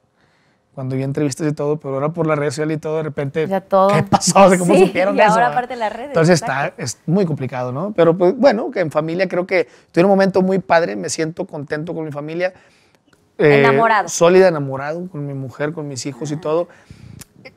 Le costó también a mi esposa entender mi trabajo como era, porque ella, a pesar de que en parte se dedicaba a los medios, tuvo un programa de televisión en Guatemala, porque mi esposa es de Guatemala, eh, llegó aquí y sí, como que, ah, caray, o sea, ¿por qué? Porque eh, yo quiero mucho Guatemala, pero en cuestión de entretenimiento es muy chico comparado aquí. Entonces llega ella aquí y dice, ¿qué pasó? O sea, aquí te sacan esto y lo otro y dicen de esto. y- y- entonces fue un poco complicado, pero poco a poco fue aprendiendo a, a que lo que es chamba. Y yo siempre he dicho una cosa, lo que dijo María. O sea, cuando la vas a cagar hasta con la vecina. Entonces, eh, no- no- en serio, o sea, no, es, no es neces- yo, es que yo no soy nada No celoso. exacto, no necesitas irte a- de viaje para hacer alguna No, y yo no soy nada celoso, no- nunca he sido. O sea, yo puedo estar en mi esposa, de pronto llega alguien, le saluda y. ¿Qué onda? ¿Cómo estás? O sea, no soy nada celoso. Entonces, no, batallo para entender el, el lado de la mujer. Cuando de pronto, oye, ¿qué pasó? Yo no puedo, no, no, no entiendo, no, no proceso ese tipo de cosas. Pues es que ustedes van por la leche y las mujeres ya regresamos con el queso. Pues sí, sí, sí, eh, aparte, aparte. Por eso te cuesta trabajo. ¿Y tú, María, tienes Yo tengo una perrita adoptada. una perrita adoptada? Y Sí. no, o sea, no tienes ninguna relación, no andas ahorita. Pues tengo un tururú. Traes un tururú. una, tú las traes. Un así. ¿Con qué tururú por ahí. traes? Mira, ¿Podemos, este- ¿Es del medio? Digo, no digas nombre, nada más, es del medio. es del medio. Depende de cuál tururú. Mira, te voy a decir. Ah, Del caray, medio. dijiste que tenías uno. ¿De qué sí. medio? ¿Del medio musical? Del medio musical. Este. mm, ¿Teatral? justo después tuve, un- tuve una, una ruptura bastante escabrosa hace algunos años, como cuatro, y este y es una relación que compartí abiertamente a los medios, este un artista que yo quería también aparte apoyar porque por amor tú haces todo, Sí, claro. tú haces todo. Em, y entonces estaba yo haciendo un disco para bailar, se me atravesó esta ruptura, que bueno, creo que soltar es una de las cosas más difíciles del mundo, pero es más duro cuando te sueltan a ti, ¿verdad? Ay, entonces sí. eh, se convirtió este disco para bailar en un disco de sanación que se llama Inquebrantable, que narra todos los pasos desde que te enamoras de la persona que no ilegal, el amor ilegal, hasta el ser inquebrantable, ¿no? Pasando por el duelo, por el enojo, por el deschavete hasta, hasta encontrarte a ti mismo, ¿no? Fue súper sanador, pero de pronto se volvió súper laceroso que mm, toda la atención del trabajo que me había costado, aparte de mi primera creación como solista, que duré dos años buscando mis, mis cimientos para saber qué quería decir, cómo lo quería decir. De pronto sale el disco, pasa esto, y fue mucho más importante que me hubieran terminado a que yo hubiera dedicado dos años a algo nuevo que quería hacer. Entonces, este, dije, este cabrón no me va a bufar tampoco. Ay, no no. es cierto. ¿Podemos No, saber el no, no. nombre? No. Este, No. ¿Para qué decirlo? Mira, te voy a decir algo. Es un gran tipo. Si ustedes se ponen a buscar, A ver, déjame van a encontrar A ver, ahí. a. Pero la realidad de las Ay, cosas, no. la realidad de las cosas es que, este, bueno, cuando se acaba, se acaba. Ha sido un gran maestro para mi vida. Me hizo crear un disco hermoso que amo con todo mi corazón, que es mi primer disco de solista y que aparte tiene una canción que me ha sostenido y me sigue sosteniendo, aunque sea del disco pasado, que se llama Inquebrantable. Em, y también entendí y, y empecé a vivir diferentes cosas, ¿no? O sea, siempre fui de relaciones súper largas.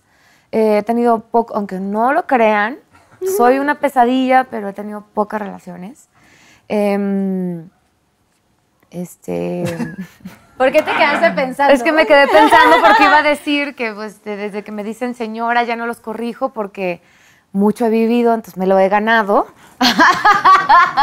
no, pero, pero en realidad sí soy de relaciones largas porque es difícil encontrar para una mujer como tú, para una mujer como yo, y tú lo sabes porque me imagino que para una mujer como tu esposa, que se dedica al medio, que es empresaria, que trabaja en un lugar donde de pronto hace una obra de teatro y tiene que besarse con alguien, una novela tiene que besarse con otra persona, escenas de cama, es difícil encontrar Es difícil que te entiendan, sí.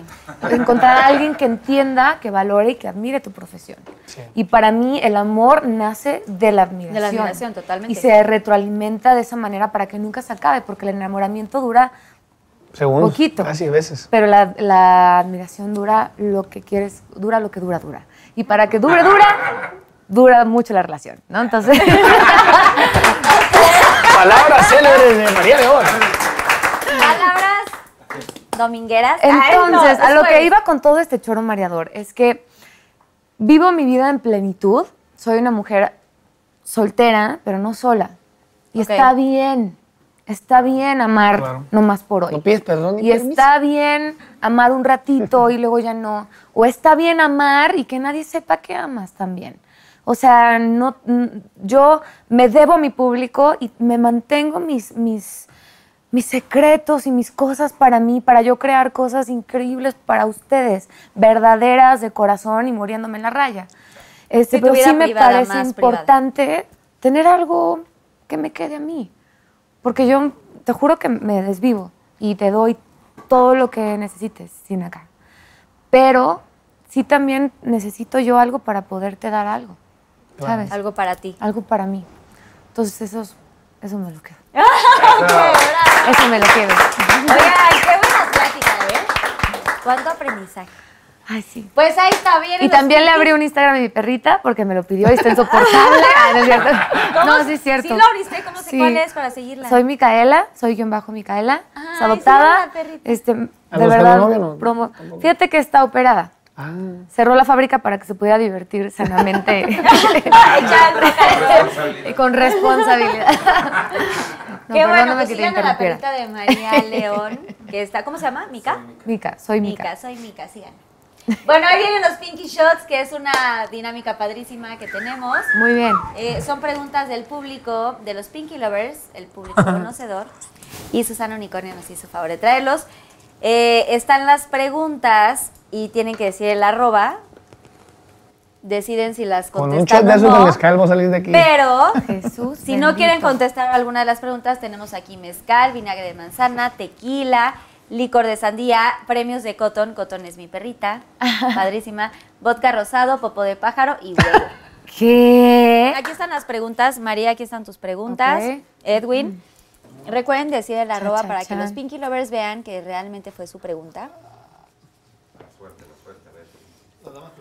Mm, A ver qué dice. Dice, ¿qué es lo más complicado de trabajar en el teatro? Arroba Bren H-A-E 84. Em, yo creo, yo amo el teatro con locura y le tengo un respeto brutal y más ahora regresando después de la pandemia, pero sin duda creo que uno de los, de los trabajos más artesanales dentro del teatro es mantener siempre vivo el momento. Como es tanta repetición y a veces te toca hasta repetirlo 300, 400 veces, lo mismo, el mismo texto, el mismo trazo, la misma gente, eh, hay que siempre estar abierto con los sentidos para que esté vivo, para que se sienta como si fuera la primera vez, con todo, con las palabras, con los besos, con el llanto, porque si, si no, pasa un poco como la terapia, ¿no? Cuando vas y platicas tanto tus problemas o ya les hablaste a tus amigos tanto de tu ex o lo que sea y dices, no, ya, Ya, no me duele, rayado, ya ¿no? no lloro, ya no siento, ¿no? Entonces en el teatro es siempre, es el mismo impulso, es la misma historia, pero tienes que mantenerte fértil eh, a nivel sensibilidad para que caiga siempre como primera vez y que tu llanto siempre sea verdadero y honesto y, y, y, este reprimido a la hora de, de no querer sacarlo es- es- y no esforzarlo. O sea, son, son detalles chiquitos, pero tiene que ver con eso, con mantenerlo vivo. Creo que es lo más complicado. Porque siempre es gente diferente que va a verte, es como si fuera su primera vez, Y ¿correcto? sabes lo más complicado y lo, y lo que me genera mucho más responsabilidad es, por estadística, en una función siempre hay una persona que te ve por primera vez. Y yo cuando vi por primera vez teatro musical, me cambió la vida y quise dedicarme a esto. Claro. Entonces, y también esa persona de ti depende que vuelva al teatro y que se vuelva a enamorar de lo que es esta magia. Pero también por estadística, siempre hay una persona que es la última obra que va a ver. Porque la vida es corta, ¿no? Y porque por estadística sí es. Entonces, pues tienes que dar lo mejor de ti, no hay de otra. Bravo. Gran reflexión. A ver, Edwin. dice por acá, arroba carly-crdb.onatg. Me encantan sus Instagrams que, ¿cómo te vamos a encontrar, amigo? Sí, amiga? sí, está muy largo. Date cuenta. Dice, ¿has tenido conflictos con algún miembro de otra banda? Y si sí, ¿cuál y por qué? No, gracias a Dios nunca he tenido un conflicto con nadie de los compañeros. No los considero tampoco todos amigos, porque no con todos convivo, eso es una realidad. Es como muy complicado convivir con todos, hay muchos en la banda ahora. Pero pues sí me ha tocado, obviamente, que de pronto entrevistan a algún compañero y por ahí dice algo de mí, como aquel que se le ocurrió hacer esto. Pero que en realidad yo he tenido conflictos, no. Y luego pasa curioso que te los vuelves a topar y entiendes el proceso de que yo siempre lo he dicho, que esto al final de todo en inglés es el show business y parte de la mitad del show, ¿no? Entonces, te lo vuelves a topar 15 días después y de nada sirve tomártelo personal porque te, te vuelven a saludar y a lo mejor es de dientes para afuera, es lo que tú quieras. Eh, yo batallé mucho con eso, cuando saludaba a la gente de dientes para afuera y cuando empecé en esta carrera era bien complicado porque yo decía, ay, pero él acaba de hablar de mí, ¿cómo? Después vas entendiendo el proceso y decías, pues bueno, pues ellos así son. Y... Entonces nunca he tenido un conflicto grave, gracias a Dios, sino al contrario, siempre me he preferido como que mantener al margen y si hablan de mí, pues like y los vuelvo a ver y los saludo. pues. Saludas como tan amigos como siempre, Sí, así pues, que onda, como pues, pues, es que es lo que te digo, que no los considero mucho mis amigos, porque no convivo con ellos como tal. Creo que el- la palabra amigo es una palabra muy, pues de mucha responsabilidad. Tienes que tener como tu, los que son tus amigos en realidad. Pero, pu- pues así por ligerito sí pudiera haber sido, pero un conflicto grave no, con ninguno, gracias a Dios. Muy bien. Y viene Susana Unicornia, Ay, nos vino a hacer el refill, gracias. vino a hacer el refill. Ahí está. Lo llenaste bien cañón, ya me conoces. ya me conoces. Mi, mi, mi, mi, mi, mi. Gracias, Susana Unicornia. Bueno, A ver, otra la Edwin, otro papelito. A ver, dice. ¿Cuál fue el verdadero motivo de tu salida de Playa Limbo? Arroba Jonadasan, con Z. Ya lo conté, Sí. pero te lo repito. Este. A veces dices, me hubiera gustado que hubiera sido una pelea como cuando te peleas con, con alguien porque se rompe algo, ¿no? Y, pero no, la verdad es que fue una decisión paralela, una decisión en conjunto. De hecho, se las dejé a ellos que tomaran la decisión si esperarme o seguir con alguien más, tomaron la decisión de seguir con alguien más, pero se mantiene una amistad y un amor y un cariño. Son mi familia, o sea, vivimos juntos tantas cosas. El proceso de inicio creo que es uno de los procesos más fuertes que existen en una carrera. Eh, y eso nadie nunca nos lo va a quitar, ¿no? Y es una parte de mi historia que no quiero olvidar. eh, y que las canciones, que algunas de ellas todavía viven en mi show porque las escribimos juntos, este, tienen ese sentido de, de hacer honor a lo que ha sido mi carrera con ellos, mi vida con ellos, son mi historia, son mi vida. Este, y los amo con locura. Entonces nunca ha habido un distanciamiento. Creo que ahora están más contentos también de una plenitud en el tipo de música que están haciendo. Este, Jazz es una gran cantante y una gran front girl. Y creo que a los dos nos ha generado un crecimiento, este, pues, más que separación, estos caminos paralelos que llevamos en una industria tan complicada, donde nos reinventamos. Y eso nos ha generado pues mucho, mucha riqueza personal y mucha plenitud. Entonces los honro con mucho amor y no tengo por qué esconder ningún motivo. Ese ha sido el verdadero motivo de nuestra ¡Bravo! separación. Y qué bonito que después de tantos años se sepan aplaudir y reconocer los éxitos y también, también sus derrotas, ¿no? En cuestión personal, que están Claro. ahí, supongo que todavía tienen una amistad y esta hermandad, Sí. lealtad, que es lo más importante después de tantos años. Sí. Que quedó ahí, está tu sellito de Playa Limbo y para ellos también el de María León. Así está es. increíble. qué bueno, María. Me dice por acá, arroba yes.i.k. Pues bueno, que entiendo el mensaje como No, ese es... para colaborar algo con el flaco Edwin Casi Mimoso. Eh, como se los comentaba, eh, ya con el flaco y con Mimoso sí tenemos una canción ya grabada con cada uno de ellos, que la verdad están muy buenas las rolas.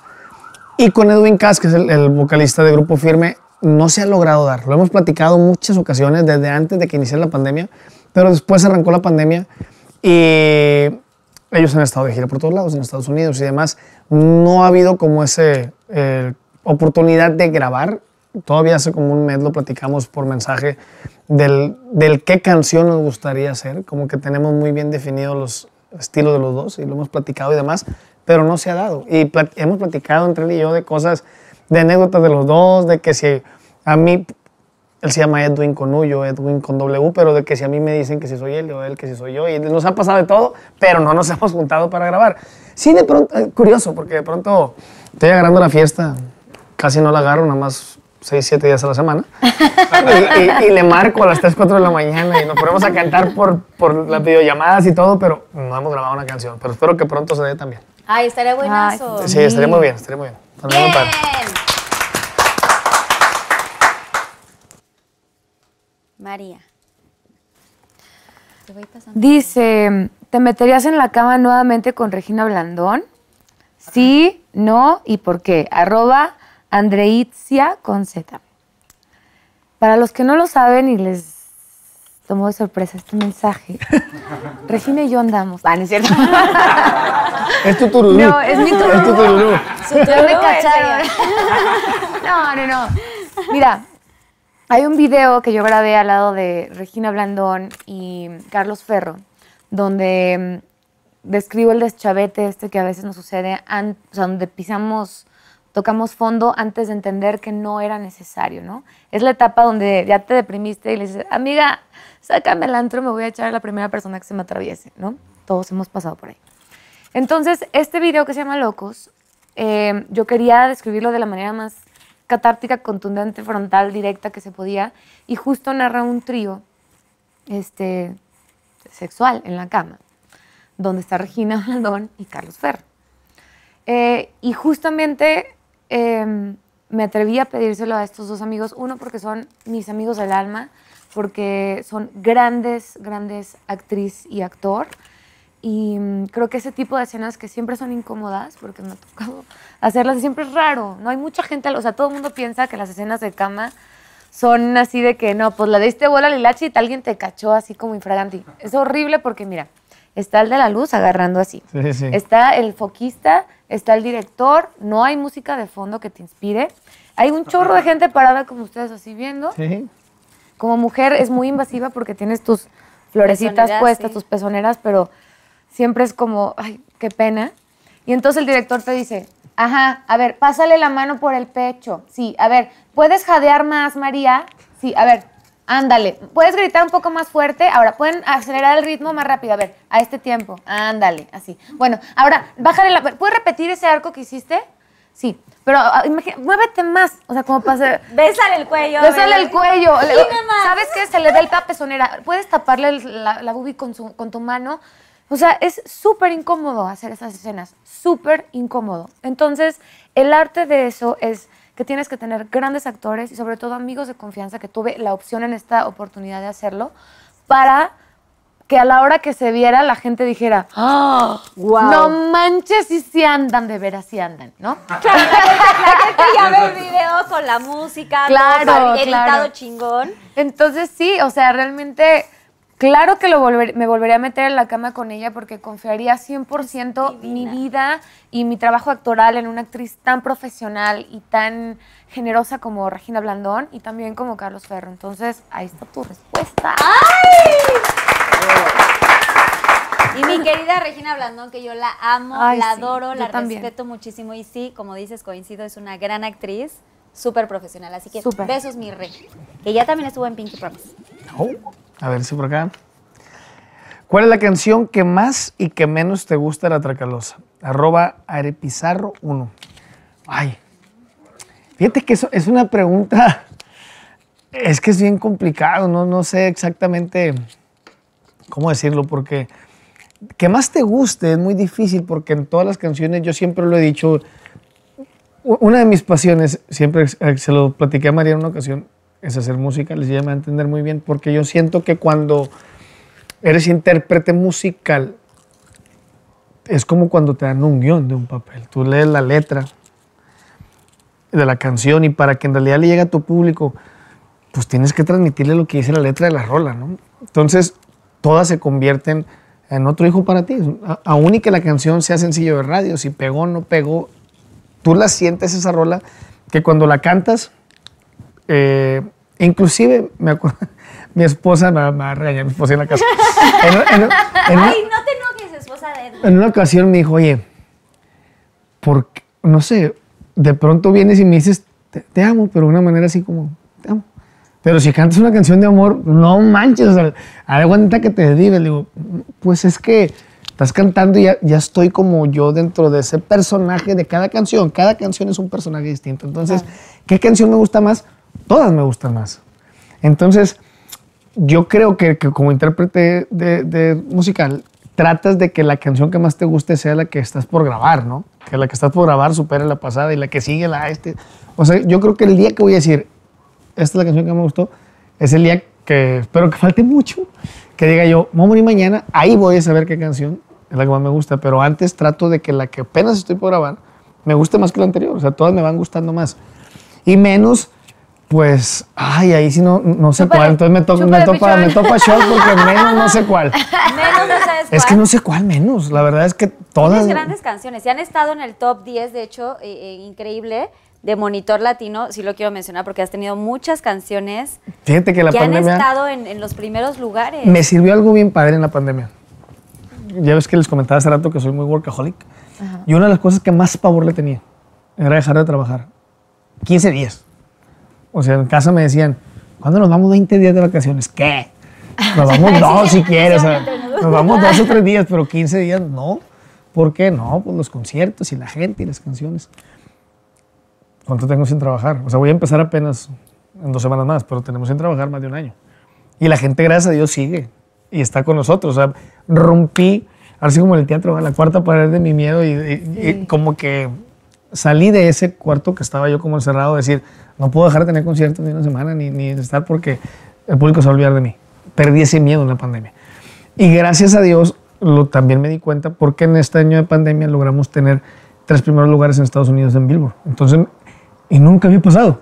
Pero como ahora todo el año estuvimos, tas, tas, tas, tas, una de las distractores más grandes que tuvimos fue enfocarnos mucho en la música y logramos en primeros lugares, que me siento bien contento.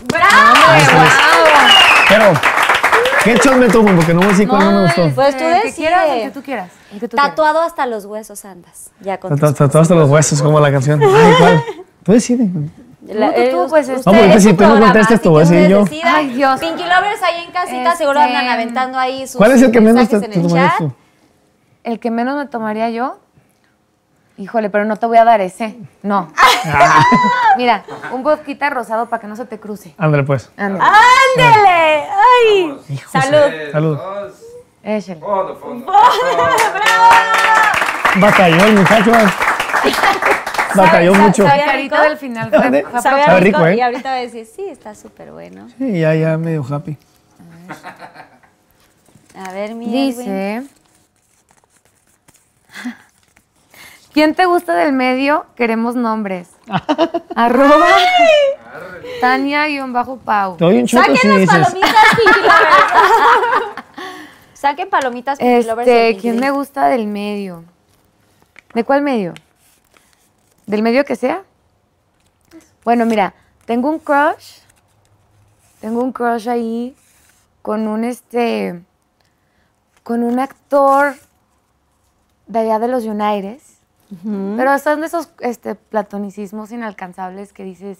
Y justo por la pandemia.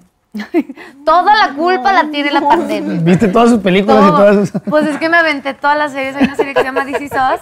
Lloraba todos los capítulos. ¿Has visto? La No, no la he visto. Soy pésima para las series. Dios, yo era pésima para las series porque todo me decía, oye, ¿ya viste la de tal? Y las ponía y era con las que me dormía porque siempre estaba agotada. Agotada igual. Pero ahora en pandemia me aventé toda la serie de DC Sos. Y este ¿Cómo se llama? se llama Milo Ventimiglia. ¿Alguien sabe quién es? Yo, perdón. Ya sé, me- no me juzguen. ¿No? No, sé quién ¿Vieron, es. ¿Vieron Heroes? Sí. Peter Petrelli. Tampoco vi. ¿Tú, ¿Tú sabes quién es Edwin? Bueno, pero ahí es un crush ahí ella. Pero así, a ver, alguien, un latino. Este, ¿qué vamos a tomar? Un. Uno ¿Qué alcanzable. vamos a tomar? Vamos a decir María. Uno alcanzable. Ay, Edwin, ¿tú sabes? No, no, yo no sé. ¿Tú, tú sabes? si supiera, yo no podría decir. No, si pues tú ¿cómo? sabes, dime, porque yo ando bien perdida la vida. ¿Qué te doy, María? O estoy a punto de adoptar otro perro. Nadie- o sea, alguien que te guste no quiere decir que andes con él. O sea, o que quieras andar con él, nada más que te guste. Ay, es que está bien difícil decir. Bueno, yo andaba aquí como esforzándome. ¿Dónde vas? Ay, no, Vario. vamos a ver qué le vamos a tomar. Mira, un vinagrito de manzana, mezcal, tequila. Tú- Licor tú- de Yo te escogí sandía. el tuyo, tú escoges Ay, el no. mío. No sé. Vinagrito de manzana. Ándale. Vinagrito de manzana. Dicen que es bueno para... Para la voz, para de hecho, sí, sí. la garganta y todo. Ahí va. ¿Sí? Dos. Ay, pero... Mm. ¡Ay, todo! ¡Ay, bien. no! ¡Bravo! Bueno, pues se No quedarán con mames. la duda, Pinky Lovers. ¿Ya- ¿Quieres así vomitar o algo? No, Si quieres, pero sí me, entró más duro que el mezcal, ¿eh? Híjole. A ver, bueno, bravo a María. Me entró más duro que muchas cosas en la vida. ¿Cuántas novias, ay, cuántas novias o ligues del medio has tenido? y, ¿Cuál es cuándo y luego ponen específicamente del medio, di nombres. Ay, justo. Arroba gloria.laguna. Pues mira, el- eso es como imposible tapar el dedo con el sol. Saben que estuve casado con Alma, con Alma Cero. Y yo creo que específicamente del medio es la única mujer con la que he salido. La verdad, ni, no he tenido más ni como ligue ni como novias. Sí he sido como muy eh, cotorro de ir de pronto, eh, vamos a cenar, vamos a algo, con, con varios amigos que tengo del medio. Pero así como de noviar o de ligar, con ninguna, ¿eh? La verdad, no. ¿Sabes que yo, yo siento que de- después suceden muchas cosas que pierdes esa comunicación o esa manera de, de poder evolucionar como artista cuando hay una conexión chida, pero que nada más es como ligue y, y la vas a regar, después echas a perder todo el proceso que se pudo haber hecho. Lo mismo he dicho, digo, eso no me preguntaron, pero voy a dar, voy a dar feria además. Lo mismo siempre he dicho cuando me preguntan que si he tenido algo que ver con una fan. Yo respeto mucho eso, porque siento que cuando le das todo el amor sincero de artista fan, ella te lo regresa inclusive llevando hasta más fans, o sea, arman su club de fans y tienen...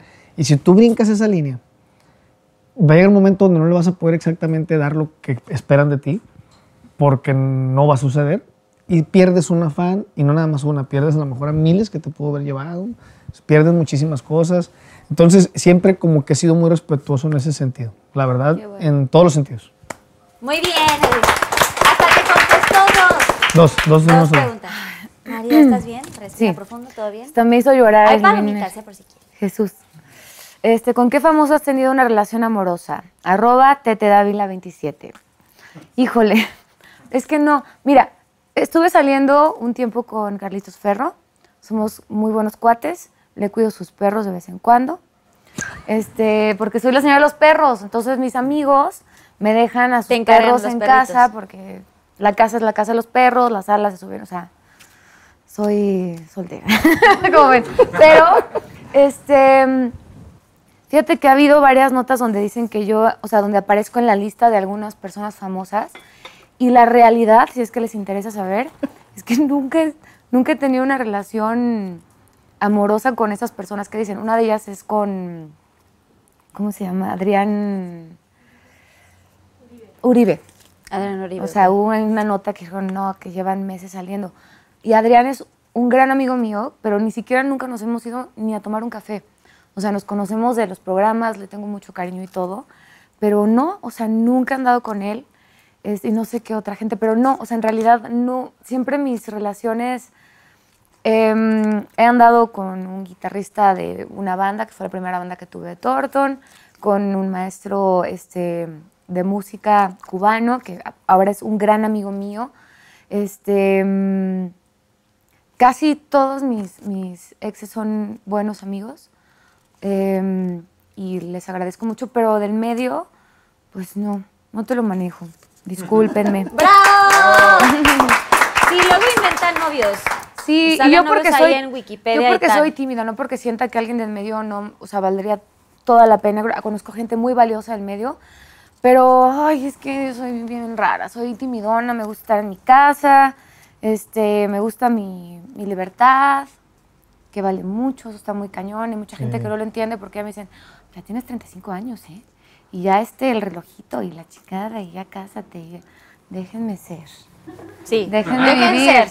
Que una mujer soltera a sus 35 años, sin hijos, puede ser feliz y puede vivir en plenitud que está enfocada a su carrera. Entonces, Sin pareja y sin lo que quieras, ¿no? no, no, no sola. O sea, no, so- no, por eso, pero una cosa ¿Tururús? es tener a alguien Sí. de vez en vez o a un Obviamente hay un tururú más, más tururú, ¿Un tururú? Que, que los demás, que sí es importante.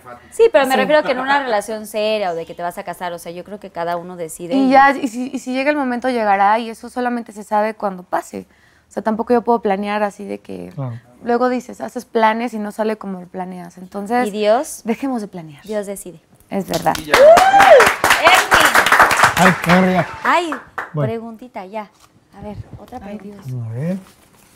Muy preguntones. Andan muy... pre- Hay un... ¿Qué es lo más raro que has hecho por amor? Arroba AstridSFH-18. Ay, caray. Qué bueno que dijo por amor, yo ya estaba, dije, ya se están viendo bien oscuros. ¿Qué es lo más raro? Bueno, de lo otro he cumplido muchas fantasías. No, me ¡Ay, quedado qué bárbaro! No, pero por amor. Ahí. No, no, no, de por, por amor. ¿Qué es lo más raro que he hecho por amor? No sé qué es lo más raro que he hecho por amor. Es que soy muy raro, así como- no sé. Soy muy introvertido en las relaciones, o sea, soy como muy no soy muy no soy muy expresivo en mis sentimientos. No sé, soy muy soy raro en ese sentido, ¿Eres cariñoso? pero a mi manera. O sea, soy, soy, soy como muy Tache. No es muy- cierto. sí, no, es que la verdad No, no es cierto. soy, soy como complicado, sí, en ese sentido. Y, y- y- y curiosamente, cuando están con una persona que somos del medio, la gente norm- normalmente se imagina que es lo más chido, que es lo mejor para la persona que está contigo. Y muchas veces es al revés. Es lo, el- está bien canijo ser Está pareja de uno por muchísimas cosas, ¿no? Yo sí soy muy cerrado. Yo sí soy detallista, sí soy de pronto de mi esposa, una vez que alguien se dice, le digo con un ramo de rosas, algo así, o, o la llevo a cenar, pero no precisamente cuando ella lo espera. Yo soy como a destiempos, o- no sé. Soy, más soy- soy muy práctico espontáneo. Pero ¿qué, qué, qué es lo más difícil o lo más casi que hecho por amor, lo más locochón. Ay, caray. No sé, no sé qué es lo más loco que hemos hecho. Bueno, con mi esposa he vivido tantas cosas que pareciera que tenemos mil años de conocernos y no es así. No, no es mucho tiempo, pero nos ha pasado de todo. Yo creo que una de las cosas que nos ha pasado, que no es lo más locochón que hemos hecho por amor, pero que nos ha pasado en pareja, agarramos la fiesta en un lago muy famoso en, Guatemala, que es el, lago de Panajachel. Y yo andaba bien happy. Y yo soy muy extremo, me gusta mucho todo lo extremo, andar a la moto, en el paracaídas, todo. Entonces agarré el jet ski y andaba yo en el lago como loco. ¿ah? Entonces me acerco al muelle y, y me dice ella, yo me quiero subir, le digo, pues yo te subo. Y me dijo, no sé nadar ni nada. Deja voy por el chaleco. Le dije, no, hombre, sí, no pasa nada, pero yo andaba bien tomado. No lo hagan, en serio no lo hagan. No mames. No, por Dios santo no lo hagan, ¿eh? Le expliqué a mi manera, oye, si tú sientes que hay una curva, sientes que la moto va para ¿Qué allá, tú cárgate al otro lado para que endereces la moto, me entendió al revés. Entonces en la primera curva que le doy, ella se cargó para el lado de la curva, no, así, pum. cayó la moto, no sé a cuántos metros, yo sí sé nadar, entonces salgo a flote y no la encontraba. No, manches. Cuando me meto por ella, yo quería sacarla, pero ella me hundía. Ay, no. Claro, la hundía y me desesperación. hundía Y tú no tenías chaleco tampoco. Yo tampoco tenía chaleco, pues me hundía y me hundía y me hundía. Yo la desesperación le gritaba, espérate, te voy a llevar a la moto. Y me hundía me hundía. De milagro, gracias a Dios. Una persona que andaba en su lancha, en su yate, nos vio y se acercó lo más rápido que pudo. Ella, como me hundía, ya tenía su cara fuera del agua, la sacaron bien. A mí sí me sacaron así ya de casi casi escupiendo agua y todo. Y teníamos poquito de estar saliendo. O sea, fue como que le iba a decir, oye, Ay, tenemos poquito de conocernos. Y, no- Y no- casi nos vimos en el intento. Sí, bueno, ya- y ahí tenemos una anécdota en ese mismo lugar. Esto sí está fuerte. Ya no vayas a ese lago. No, espérate, en ese, en ese lago, espérate. En ese lago tenemos otra experiencia del otro sentido, lo que decías tú. Nunca se me va a olvidar. Es más, me pongo rojo cuando lo platico. Nunca le había platicado hasta hace poco, porque habíamos quedado ella y yo. Que no- nunca que le no iban a queremos contar. platicar, pero hace poco una reunión y ella la platicó. Le dije, ah, bueno. Ahora a yo. la próxima la voy a platicar yo. En El público, ingreso. No, Todo queda aquí. Fuimos, fuimos a, a ese mismo lago, nos quedamos en un hotel. Y andábamos de curiosos, ¿va? Y andábamos de, oye, ¿qué has hecho tú? ¿Qué has hecho yo? ¿Qué importa que hayamos hecho? ¿Qué, qué podemos hacer en pareja de, Sí. de, de locuras? Entonces, nos fuimos a una sex shop y compramos unos juguetes y todo. Total, nos fuimos al hotel. Pasó lo que tenía que suceder, al día siguiente nos fuimos. Y ya estando ahí en el, en el, en el avión, le digo, oye, agarramos todo. No. ¿Tú no lo agarraste tú? No. Me dio un chingo de vergüenza. O sea, yo creo que es fecha que sí no voy a regresar. Porque todo lo dejamos así arriba de la cama, así, todo, todo puesto así. No, no, no. En- no, en serio, deja tú. deja- Todo el o sea, juguetismo. regres- o sea, yo venía con la pena y decía, no puede ser, que, ¿qué vamos a hacer? Pues qué, pues no pasa nada. Le digo, deja tú, que van a decir esto, qué cochino el Edwin, todo esto lo han de haber usado con él, a ver si al revés. No, no, no, venía yo con la mentalidad, pasó el tiempo y ya se me olvidó, ¿va? Pero hace poco que lo contó me acordé, sí nos ha tocado hacer cosas que de pronto dicen, no puede ser. Pero y nunca supieron que, o sea, supongo que sabían que se habían hospedado ahí. Sí, claro, no, sí, la gente ahí nos entendió muy bien y, Y todo. nunca salió de Yo "Ay, creo- Oigan, Edwin estuvo aquí. No, gracias a Dios no salió. Dios, ¿no? Pero yo creo que debe llegar y dijo, ¿qué es esto? ¿Qué pasó? Oye, este Edwin, qué juguetón, no salió, juguetón. Y, y- no, y así nos han pasado varios. Wow. ¿Y sí usaron todos los juguetes? Sí, sí. Sí, pues ya estando ahí, pues. Ya, Está padre, ya está la hora de divertido. Lora. Se vale. Muy bien, Edwin. A ver, Este, platícanos la historia de la canción Se te salió mi nombre. Arroba Paco Silva 98. Ok. Bueno, pues mira. La realidad de las cosas es que esta canción surge en una etapa de mucho enojo porque eh, fue el momento en el que me terminaron. Vísperas de mi cumpleaños, 14 de febrero, en un restaurante. ¿Cumples el 14? sí, el 14, el Día del Amor, cumple. Todo mal. Odio, odio ese día. ¿Por qué? Por bueno, por ese episodio. Bueno, por ese episodio y porque también, ay, no sé. Como que nadie te festeje ese día porque están con sus parejas o qué. Pues dije, ¿por qué no el 15, no? ¿Por qué se me ocurrió el 14? Pero bueno, todo bien. ¿O el 13? Total, o el 13. Pues que igual se caía en viernes, luego. Pues sí, cae. es, sí, es cierto. Pero bueno, em, total, em, es un gran tipo, pero creo que lo hizo mal, ¿no? Porque si vas a terminar a tu pareja de cinco años, pues lo haces en tu casa, donde viven juntos, donde llevan un rato y no en un restaurante en vísperas de su cumpleaños. 14 de febrero. Estoy pensando que era la cena romántica. Claro, yo iba súper bonita, Ay, y la perrita y todo, ¿no? Entonces, bueno, total. Eh, le dije, bueno, después de que pasaron 20 minutos y que por fin entendí que me estaba terminando y empecé a llorar como una chiquita típico así de, ¿sabes? Era bueno, lo único que creo es que me merezco que me digas, ¿por qué? ¿No? Para yo saber qué cambio, que me- o sea, no te voy a convencer de lo contrario porque no, no quieres estar con alguien que no quiere estar contigo y se vale, es válido, o sea, pero dime qué, o sea, dime si ronco, si te molesta cómo mastico, Te huelen las si me huelen las pies, si me echo pedos así fumigantes, o sea, cualquier cosa se vale. Dijo, no, es que pues para que no nos hagamos daño. Digo, güey, si te enculaste con alguien también está bien, pero dímelo, o sea, ya, ya de aquí no hay más, pero necesito yo saberlo. Total que nunca supe. Entonces, este, pues yo decidí crearme mi historia en la cabeza, ¿no? Dije, bueno, a lo mejor hay alguien más, ¿no? Y si hay alguien más, Tengo que saber quién es. si hay alguien más, porque ahí era una parte de mucho enojo de mi parte, por- porque creo que las cosas no se hicieron como yo las hubiera hecho, con lo cual es un terrible juicio, pero bueno, a mí me pasaron así, ¿no? Entonces yo dije, bueno, si hubiera alguien más, ahora sí que como ex le mandas la maldición así de, no vas a poder sentir nada rico en tu vida sin acordarte de mí, porque no va a haber nadie que te coja como yo. Entonces de ahí viene la canción. Me encanta, me encanta que, no, qué, qué bueno que lo viste de esa forma. Ahí viene la canción Se te salió mi nombre, porque yo decía, bueno, sí, se te salió mi, mi nombre mientras tú la besabas, porque en tu mente solo estás conmigo, con ella en tu cama. Se te salió mi nombre. Eh, y ya me lo esperaba, porque yo sé que miras escondido aquellas fotos que me tomabas. Y así solito te calientas, y por las noches me piensas. Este, y miras escondido. Sí. Pero es que al final, creo que es lo que, lo que tú quieres que la gente piense. Dices, bueno, yo creo que fue una novia chingona, creo que fue una amante chingona, y mm, por mí no quedó. Claro. O sea, yo me entregué en cuerpo, alma, vida, en profesión, este, en, en economía a esa relación. Es- y entonces yo sé que, que nadie lo va a hacer con esa intención, como uno siempre hace las cosas, ¿no? Entonces, si algo lo hiciste bien hecho, yo creo que no se van a olvidar de ti. Ojalá que todas las mujeres pensáramos así. No, y te digo algo, ojalá, hoy en día, ojalá que no, porque la chica con la que anda es una gran, gran mujer. Entiendo, pero tú tuviste esta fuerza para ver, darle la vuelta a una situación, una situación dolorosa difícil, para mí. Dolorosa que te hubiera tirado, que hubieras estado muy mal. Exacto. Y lo viste con otra, otros ojos, otra exacto. perspectiva. Empoderamiento. Empoderamiento. ¡Salud! Empoderamiento. Salud, ¡Que no mamacita. Ya andamos. Edwin, bienvenido al motivo. Lo hiciste, ¿eh? Última pregunta.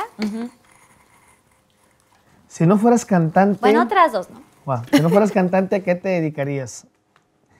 Mm, arroba 16, May, May 16.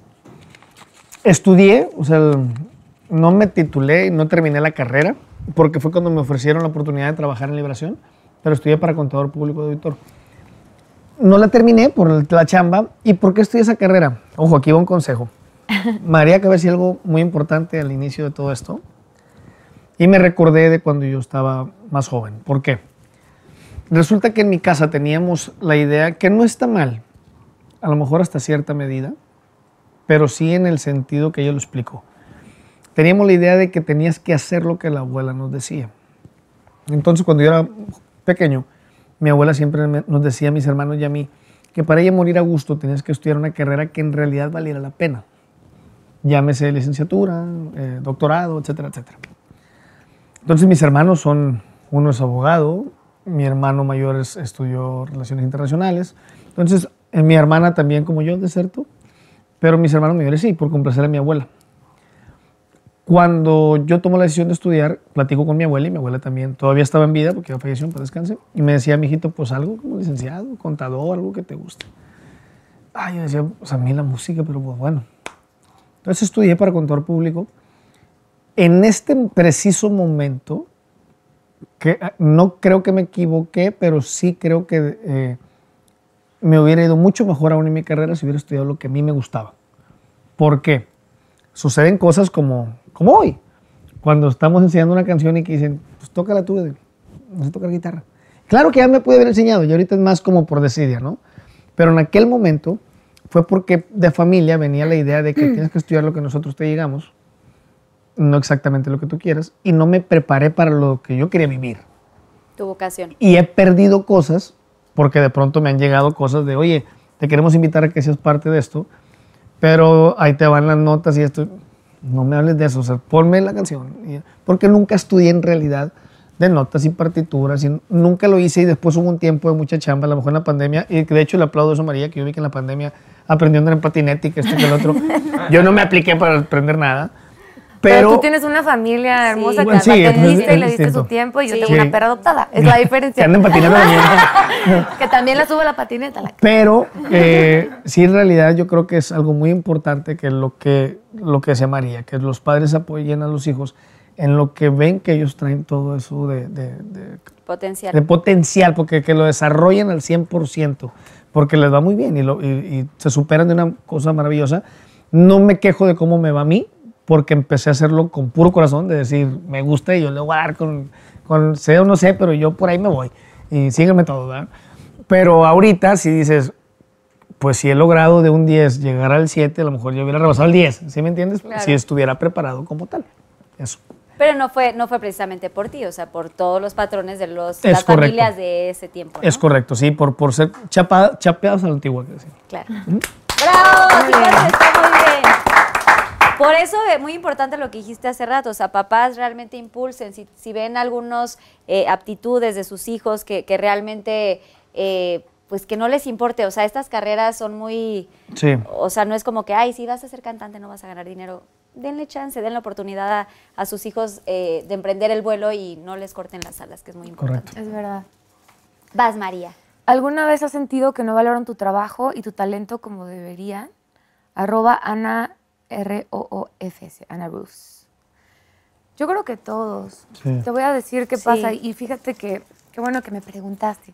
Porque este medio, eh, nosotros como parte del entretenimiento que tú ves en tus redes sociales o por el que nos contratan, que nos contratan para hacerte feliz un rato, ¿no? Es parte de nuestro trabajo.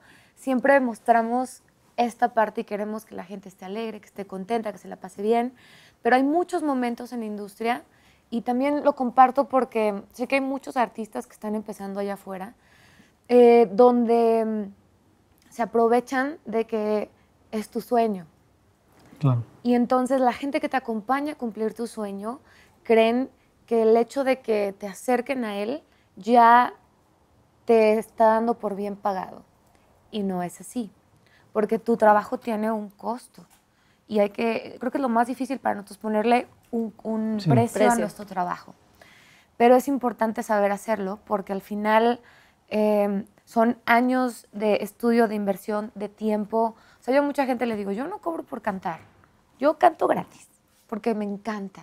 Pero yo cobro por estar lejos de mis papás, por tenerme que mudar a otra ciudad, por esperar en el aeropuerto, por perderme años de vida de mi familia, por no estar en los eventos importantes, por Malpasadas. malpasadas, desveladas. desveladas, porque enfermedades, por es- Tu irme de un funeral a cantar un escenario. O sea, esas son las cosas que, que valen el trabajo. Eh, entonces, claro, muchas veces nos ha pasado y muchas veces, sobre todo al principio, pues lo hacemos, ¿no? O sea, por ejemplo, para mí me causa un conflicto muy grande hacer reality shows. Porque en un reality empecé y digo, me lo como. Hay, o sea, me como porque tengo que, tengo que pasar los, los eh, tengo que subir los peldaños de la escalera para llegar a donde quiero. Claro. Pero de pronto es como, oye, otro reality, digo, no, ya no, porque, porque llevo 20 años y, y me, me duele que todavía pongas en juicio mi talento, que todavía tenga que ponerme en ese lugar para que alguien decida si lo hago bien o no lo hago bien. Yo lo que quiero ya es disfrutar, ¿no? Este, y sin embargo viene esta otra parte donde vengo de hacer un reality show increíble que se llama ¿Quién es la máscara? Donde me enamoré por del cierto personaje. ganaste. Que por cierto gané. Con Disco. Y lo agradezco Lo eternamente porque increíble. son experiencias maravillosas. Quitarte el nombre y la trayectoria, ponerte una botarga, aparte les tengo pavor, para hacer lo sí. que meramente hacías en un principio, que realmente es entretener a la gente por el mero hecho de entretener Claro. sin tener la necesidad de tener alguna recompensa, porque al final yo no sabía si iban a saber quién era yo, si me iban a reconocer, si iba a tener algún tipo de, de- de- de seguidores, o sea, hasta que te la quitan la gente va a saber quién eres. Sin embargo, fue una gran experiencia, me dio otro camino lindo en mi carrera, pero siempre que me dicen, ah, es que es la reina del reality, y, y por dentro digo, ya no quiero hacer realities, Sí, ya no cierto. quiero estar comprobando que valgo como artista, ¿sabes? Y te lo digo con toda honestidad, eso es algo que va a, ser, Buscando la va a ser el. Pinky Promise porque te juro que nunca lo había confesado, pero eso me hace sentir profundamente el, el- el que me hagan parte de otro de estos, y lo agradezco la oportunidad porque sé que para productores les, me hace sentir que les puedo generar Claro. rating y, y jale, ¿no? Pero a mí como artista digo, llevo tantos años, desde que tengo cinco años, tratando de demostrar que valgo con mi arte, que de tu arte a mi arte, mejor mi arte, Ay, ¿verdad? Ya, tú vas a cambiarte. que sí digo, no, no me encantan. O sea, ya quiero que se valore mi trabajo con algo que creo para ustedes y no por ganármelo porque alguien más dice que valgo, ¿no? Claro. Ahí la cosa. Y, y sí es algo que casi todos pasamos, ¿eh? Yo, yo ahora por, los, por las bioseries me pongo a verlas y luego de, de pronto sucede algo en un capítulo que dices, ay, a ese también le pasa algo que a mí me Sí, pasa, claro. qué rollo. O al otro le pasaba también lo que a mí me pasa ahorita. O sea, pues yo creo que el, el artista somos muy vulnerables en muchísimas cosas. Sí. Sí, hay tantas cosas que pasan en el medio que no precisamente la gente se entera y Claro. que tú lo vives, pero no te das cuenta que es algo, te duele, te sientes mal, pero no sabes que realmente le pasa a todo el mundo. Tú Sí. dices, ay, pues igual y solamente me está pasando a mí. No, pero pues estamos viendo series eh, como por ejemplo la de Luis Miguel, ¿no? Claro. Sí. O sea, qué vida tan, tan fuerte vivió y que no, en algún momento no podías entender por qué eran sus actitudes Sí. hasta que ahora te das cuenta pues que llevó una vida, bueno, llevó, sí, lleva una vida Súper solo, acelerada y o sea, súper solo y súper Con todo. todas estas cosas que le pasaron de niño, ¿no? Entonces, pues, Sí. Qué fuerte. Última pregunta, Edwin, y ya quién se está cayendo por allá. ¿Todo bien? ¿Micrófonos? ¿Todo bien audio? Se cayó. Qué pregunta tan interesante. ¿Qué es lo que más admiras de ti mismo y algo que te gustaría cambiar? Arroba adriana.mtz. Mm, Guau. Wow, qué pregunta tan interesante porque, bueno, al menos yo, no sé ustedes, pero yo no soy alguien que constantemente me pregunte qué hice bien, ¿no? o sea, vaya, qué me gusta a mí. Pero qué, qué es lo que más me gusta de mí. Pues yo, yo considero que en general mi forma de ser y mi forma de atreverme a buscar mis, mis objetivos. Soy una persona que no me gusta estar quieto, para nada. Por ejemplo, en la pandemia, que todos me decían y me hablaban, oye, aquí tienes que estar quieto y, y- y no salgas así de casa. Pero yo les decía, creo que lo están entendiendo al revés. Es no salir de casa, pero no que estés quieto en tu casa, sino encontrar Claro. la manera de estar Activo eh, en tu activo casa. en tu casa, en las redes, o, o atreverte a decir, eh, es más, solcera, pero hasta "Ay, voy a comprar un Bitcoin a ver qué pasa. O sea, atreverte a hacer muchas cosas. En serio, o sea, atreverte a hacer cosas que a lo mejor antes no lo hacías, pero no estar totalmente quieto. Soy una persona que me gusta mucho proponerme objetivos a corto, mediano y largo plazo, estar en constante evolución, en, en- en- no en todo me ha ido como yo esperaba, obviamente, pero aún así no me quedo quieto. Lejos de la artisteada, perdón, he tenido, gracias a Dios, la fortuna de haber puesto una vez un restaurante, me fue a la fregada, pero aprendí la lección. Prueba y error. Prueba y error. He tenido la fortuna de tener dos o tres negocios alternos. En unos me sigue yendo bien, gracias a Dios. En otros me fue mal, que no lo, te digo, no lo veo como fracaso, sino como prueba y error, como enseñanza. Pero me gusta mucho eso, estar intentando el, el, el cómo sí. Hace mucho me enseñaron eso mi hermano. Hace mucho mi hermano me dijo, carnal, eh, creo que tienes que encontrar siempre la manera del cómo sí. El no ya lo sabes de todo. De cualquier cosa que yo te diga, el no, Ya lo Está tienes. claro, ya lo tienes. Encuentra el cómo sí de todas las cosas. Y empecé a hacer eso. Empecé a decir, pues cómo sí de esto y cómo sí del otro y cómo sí del otro. Entonces, eh, creo que eso es lo que más me gusta de mí, que no me gusta estar quieto, no me gusta ser una persona que viva en su zona de confort. Me gusta mucho estar en constante evolución como los Pokémones. ¿Y qué me gustaría cambiar? Pues yo creo que de pronto sí sucede y ha ido cambiando, aunque no lo crean. Cuando yo empecé en, en el mundo artístico, era demasiado tímido en el escenario, era demasiado tímido en convivir, siempre por lo mismo que le decía que yo soy como muy complicado en relaciones, siempre he sido en ese sentido, soy muy extremo en mi forma de vida, pero ante las demás personas siempre era como yo en mi Retraído. mundo, retraído, así como llegaba a un evento de, de radio y me encerraba en camerino y que nadie entre, que nadie salga, o sea, al ratito los saludos, o sea, no era nadie de saludar. Y poco a poco lo he ido cambiando. Poco a poco he ido eh, eh, abriendo, he estado abierto a conocer personas, a saludar a más compañeros. Y creo que en parte de eso es por el proceso de, de mi evolución en la carrera. Precisamente por lo que hablabas también ahorita, que se van aprovechando de ti por tu sueño, entonces tú dices, ay, di un paso y llegaron 10 que me querían comer, entonces mejor ya no los doy, ¿no? Entonces siempre era como, exactamente, o sea, ahora sí como que, ahí voy, voy, voy. Pero, pero, eh, pero en dado momento sí fui muy cerrado en esas cosas y lo he ido cambiando, todavía batallo, ¿eh? Al principio hasta me subí en el escenario y haciendo Tracalosa y gracias a Dios ya teniendo éxitos como Borracho Amor, que cantaba Borracho Amor y me iba atrás allá con los timbales a cantar y decía que no me vean porque qué tal si me equivoco o algo. Entonces poco a poco lo he ido como soltando todo ese tipo de cosas. Y batallo, o sea, en entenderme porque inclusive los amigos cercanos, la familia dice, ¿cómo? güey? O sea, si estamos aquí, cuentas chistes y está risa y risa y jajaja, jiji, pero te pones el traje de la banda y lejos de que fuera lo- al- algo todavía que explotara más, te conviertes en algo como Mucho más extrovertido, eres más introvertido. O sea, deberías de potencializarse. Entonces eso. eso ya voy como que ya lo voy cambiando poco a poco. Pero me siento bien. 12 directos. Ya, última pregunta para María para la siguiente Ay, Dios, qué ronda. miedo, qué temor. Siempre las últimas. ¿Qué es lo más difícil que has vivido a lo largo de tu carrera? Arroba Alexana-92. Híjole, sin duda, para mí siempre lo más difícil es estar lejos de mi familia. Lo más difícil.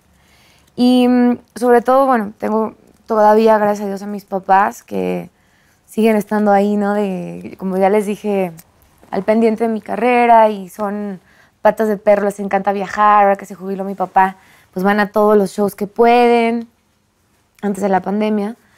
Pero lo más difícil, sin duda, fue este, una vez que mm, me marcó mi mamá porque a mi papá le dio una isquemia cerebral y yo estaba en la Ciudad de México, estaba a punto de grabar una, una canción que, que- que era para el Día de las Madres, para una, una bionovela de, de- de Televisa de, de las Madres. Y este, me habla mi mamá, oye, ¿sabes qué? No sé qué pasó, vente, creo que tu papá, no sé si le dio una embolia, un infarto o qué. Entonces, corrí y este, fue muy desesperante porque vuelo que iba comprando, vuelo que iban cerrando. Entonces, fácil, compré como cuatro vuelos eh, y a ninguno me pude subir porque era el vuelo inmediato, o sea, compraba el vuelo para ahorita, para ahorita, para ahorita. Y yo estaba así en los mostradores, hincada llorando, diciéndoles, por favor, o sea, necesito llegar a Guadalajara, no sabía qué estaba pasando.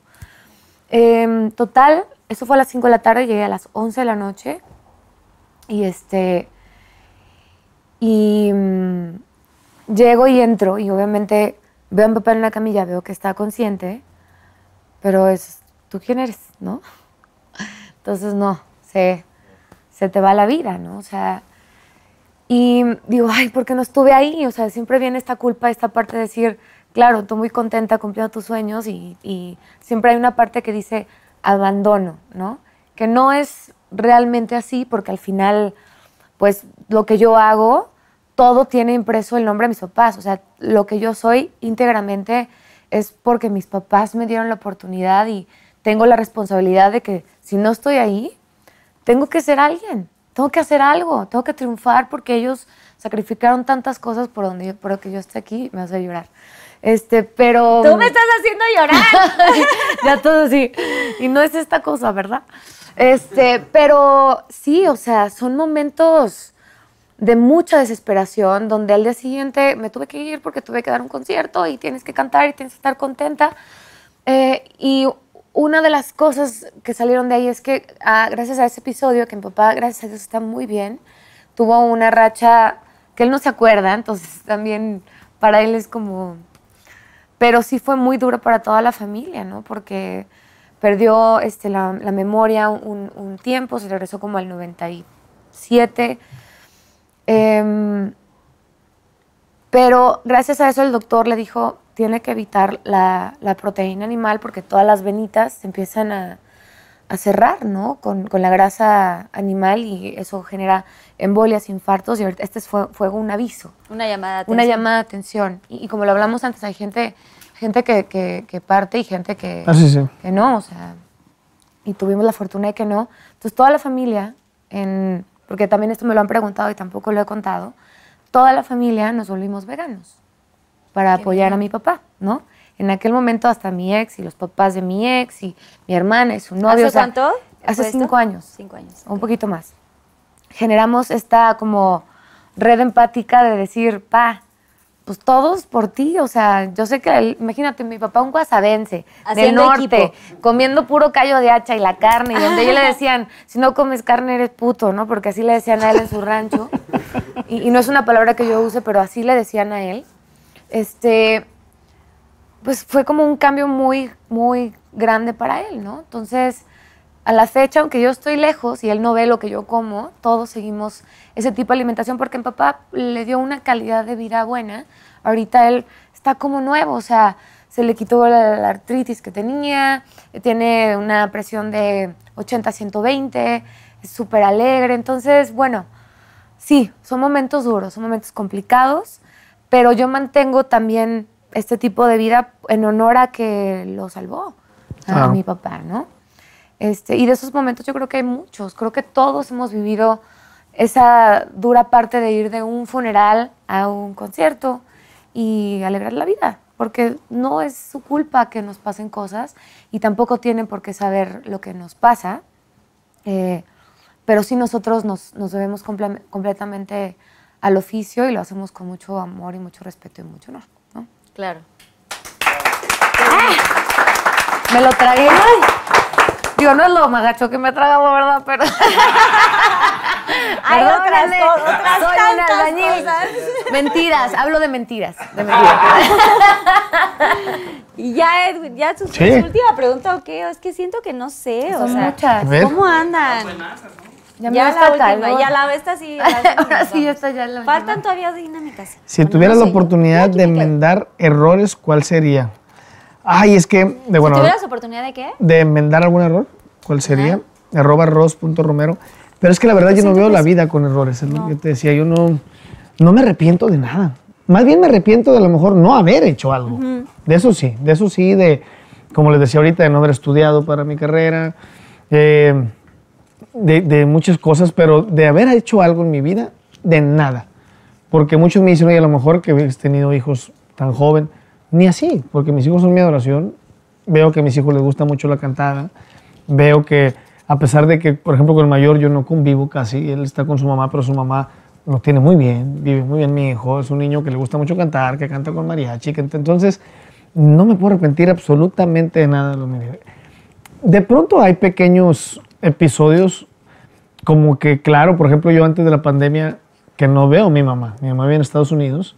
Yo tengo tiempo que no voy a Estados Unidos. Y ahora con toda la pandemia ya no quería venir porque hasta que la vacunaran, entonces tengo más de un año que no la veo a mi mamá. Y es difícil ese tipo de cosas. De ahí sí dices tú, ay, caray, ese tipo de cosas sí te generan un conflicto interno de decir, ¿por qué no la vine a ver tal día? Pero resulta que ese día tenías un evento que no podías cancelar, entonces ese tipo de cosas sí me suceden constante. Yo estuve en terapia, ¿eh? y eso pocas veces también lo he dicho, estuve en terapia psicológica en muchas ocasiones por lo mismo, porque sí soy una persona que está acostumbrada a andar corriendo, esto me detuvo mucho, no ver a mi mamá de pronto, el, el encasillarte en tu casa, todo eso sí tuve que ir a platicar con una psicóloga y que me dijera, "Ay, pues esto y lo otro. Y batallé muchísimo, no en cambiar, sino en aceptar que tenía que, que ocupaba ayuda, ¿no? Alguien que me escuchara de manera profesional, porque lo platicas con tu familia y todo, pero te dan el punto de vista de cómo ellos te conocen también en casa como Claro. familia, no un punto de vista externo que sea directo lo que tú necesitas escuchar en ese momento, ¿no? De manera profesional, no lo que quieres escuchar. Entonces, sí me ha generado muchos conflictos ahorita que pero aún así no, no me arrepiento de, de nada lo que he hecho en la pandemia, ¿eh? Ni, ni, nada de mi vida. me siento una persona plena como soy. Me siento feliz como soy, con todo lo que he pasado, con todo lo que he vivido, con las decisiones que he tomado. También tengo que reconocer que no han sido las mejores decisiones algunas, pero aún así no me arrepiento. ¿no? Y, y creo que sí nos pasa a todos. Todos tomamos de pronto decisiones con el corazón, no con la cabeza. Y, el- y cuando se ocupa con el corazón, sí las piensas y las riegas, pero, pero bien. O sea, Pero es aprendizaje al final. es aprendizaje todo. Y, y he aprendido a ver las cosas. a- a- aprendí con el tiempo a ser agradecido con Dios, que en todo lo que sucede, y a estar relajado en ese sentido, a enfocarme en mis objetivos. Y a- aprendí también a no preocuparme por lo que no tiene solución, por lo que no tiene, y que lo que tiene va a llegar de una manera u otra. Entonces, he aprendido a estar más tranquilo, no a saturarme tanto. Y aún así, de pronto tengo mis episodios que si llego a la casa y no sé ni dónde meterme. Y, y como niño chiquito, yo creo que me ha pasado como unas cuatro ocasiones que me encierro en mi closet y estoy llorando de que ya me siento así como que muy saturado. Pero he tomado decisiones que me han llevado a eso. De pronto, cuando quise poner un restaurante, como decía, hubo alguien que me dijo, cuidado, porque tener una carrera artística y estar pendiente de un restaurante es bien complicado. Y- me lo paso por el arco del triunfo. Pues, ¿cuál? O sea, estar al pendiente de un restaurante y, y que si esto y que si el otro y el parte de gira no funcionó como yo quería. Entonces llegaba al closet, pues yo me acuerdo que decía, no manches. Y más porque en ese momento era como mis ahorros. Que yo decía, voy a meter todos mis ahorros ahí. De pronto se te van los ahorros, no funciona el restaurante. El, tienes a las personas que te decían y que sucede siempre, te dije. Te Entonces, dije. ya, yo me encerraba en el closet y decía, no quiero ver a nadie, no quiero escuchar a nadie. Y gracias a Dios, eh, le encomendé todo a Dios y llegó una oportunidad que casi casi recuperé todo lo que había invertido en el restaurante de una manera que menos lo esperaba. Entonces fue como, ah, caray. Y de ahí empecé a comprender que, que todo tenía su porqué y todo tenía soluciones. Y ya han llegado muchas cosas eh, muy bonitas en mi vida. Conocí a mi esposa, tengo a mi niña y, y me siento pleno con todo, la verdad. La verdad que sí.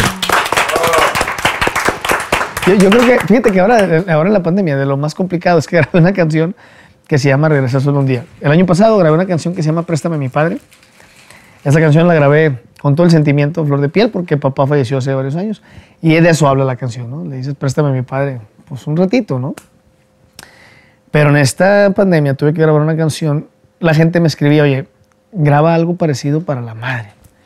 Esa canción, la del padre de Meño Segovia, era la madre también. Le hablo al compositor y le digo, hazme una canción para la madre, ¿no?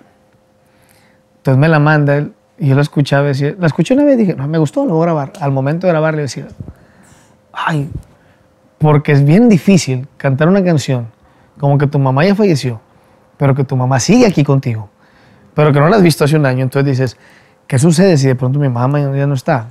Entonces tienes que imaginarte que ya no está, pero la tienes. Entonces tenía un choque de emociones y de sentimientos que me gustó mucho al final como quedó la canción. Gracias a Dios la gente la aceptó muy bien y la han compartido.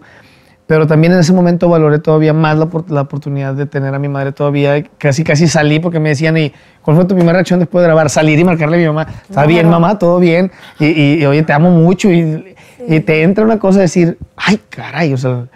Y qué triste que de pronto tuvimos que esperarnos a que llegara una pandemia para valorar tantas cosas que no valorábamos antes de que sucediera esto, ¿no? Yo un día antes de que me dijeran no vas a hacer giras, yo andaba en mi rollo y nos faltaban dos o tres fechas por cumplir y sí, jajaja, jijiji, y esto y lo otro, y de pronto te dicen, no vas a trabajar.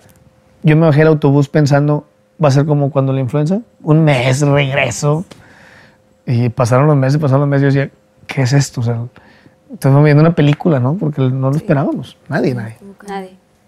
Por eso hay que valorar y hay que estar con la familia, aunque sea el cumpleaños, que no sea precisamente el cumpleaños ni el día especial, siempre hay que estar con la familia, los papás, los hermanos Claro. y dar tiempo, calidad. No es cantidad, sino es calidad de tiempo, que es, Es más verdad. importante. ¿no? Totalmente de acuerdo. Y ya, María, tu última pregunta, ya, ya fue tu última. ¿no? La última pregunta dice, ¿harías una colaboración con Playa Limbo? Arroba Sargento Montiel. Yo creo, tal vez algún día, y no estoy cerrada a la, a la posibilidad porque no hay nada que disfrutara más que tocar con, mis, con mi familia, con mis amigos. Sin embargo, siento que justo en este momento en el que es como volver a empezar, o sea, realmente hacer tu camino solo tanto ellos, que fue una decisión que ellos tomaron, como yo, que me tuve que crear mi camino, eh, es empezar de cero otra vez. Entonces, me parece que también un acto de amor es dar ese espacio de creación para que ellos empie- eh, creen su música donde quieren, que ella también encuentre su espacio y lo haga de ella, porque obviamente hay mucha historia de playa, hay canciones que hicimos juntos muchos años y, y para ellos como nueva familia es muy importante crear su nuevo camino y crear su nuevo espacio y su nueva identidad y lo mismo para mí.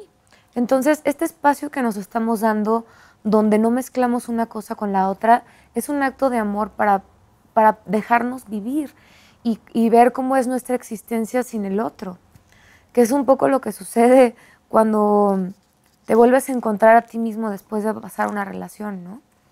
Y está bien y se vale y creo que es importante el tiempo. Entonces, tal vez en muchos años, sí, pero por lo pronto creo que es justo y es eh, un acto de amor dar esa oportunidad de florecer otra vez a estas dos propuestas artísticas y estos dos sueños por separados.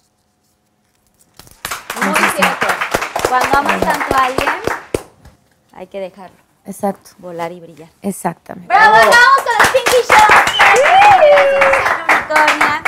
Oigan, qué padre. Este- estas Pinky preguntas estuvieron padrísimas, ¿eh? Sí, No quiere decir que otras no, pero estuvieron Sí, muy padres. andan bien Muy bien, intensos. Pinky Lovers. Un salud con Andan bien ustedes, que no se pierda el motivo, que están Salud. ahorita en el chat en vivo. Porque sí estuvieron muy buenas las preguntas. Y faltaron. Faltaron, ¿eh? Faltaron, pero bueno, contestamos las que más... Pareciera que estaban- contestamos de dos en que una. estaban chupando contestaron como nosotros. Entre más pasaban, no más meter, intensas estaban haciendo. que Oigan, bueno, vamos al, al Yo Nunca Nunca. ¿Tienen algo de tomar en sus...? Por cierto, les voy a hacer llegar su termo. Su termo oficial de Pinky Promise. Ay. este es el termo unicorniano. Tenemos el. Rose Gold. Tenemos uno dorado.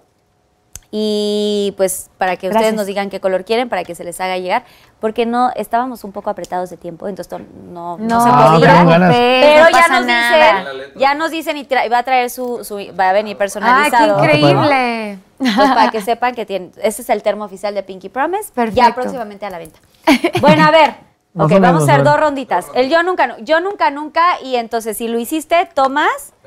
Si no hiciste, no tomas, y si quieren elaborar cuando tomen, pues elaboran. o sea, es decisión propia. Elabora. Ya es camino propio. Ok. Entonces voy a empezar yo. Yo nunca, nunca, eh, yo nunca, nunca me he besado con dos personas a la vez. Cualquier sexo, O sea, sí, sí, tomas. Sí, sí, toman. ah, yo no.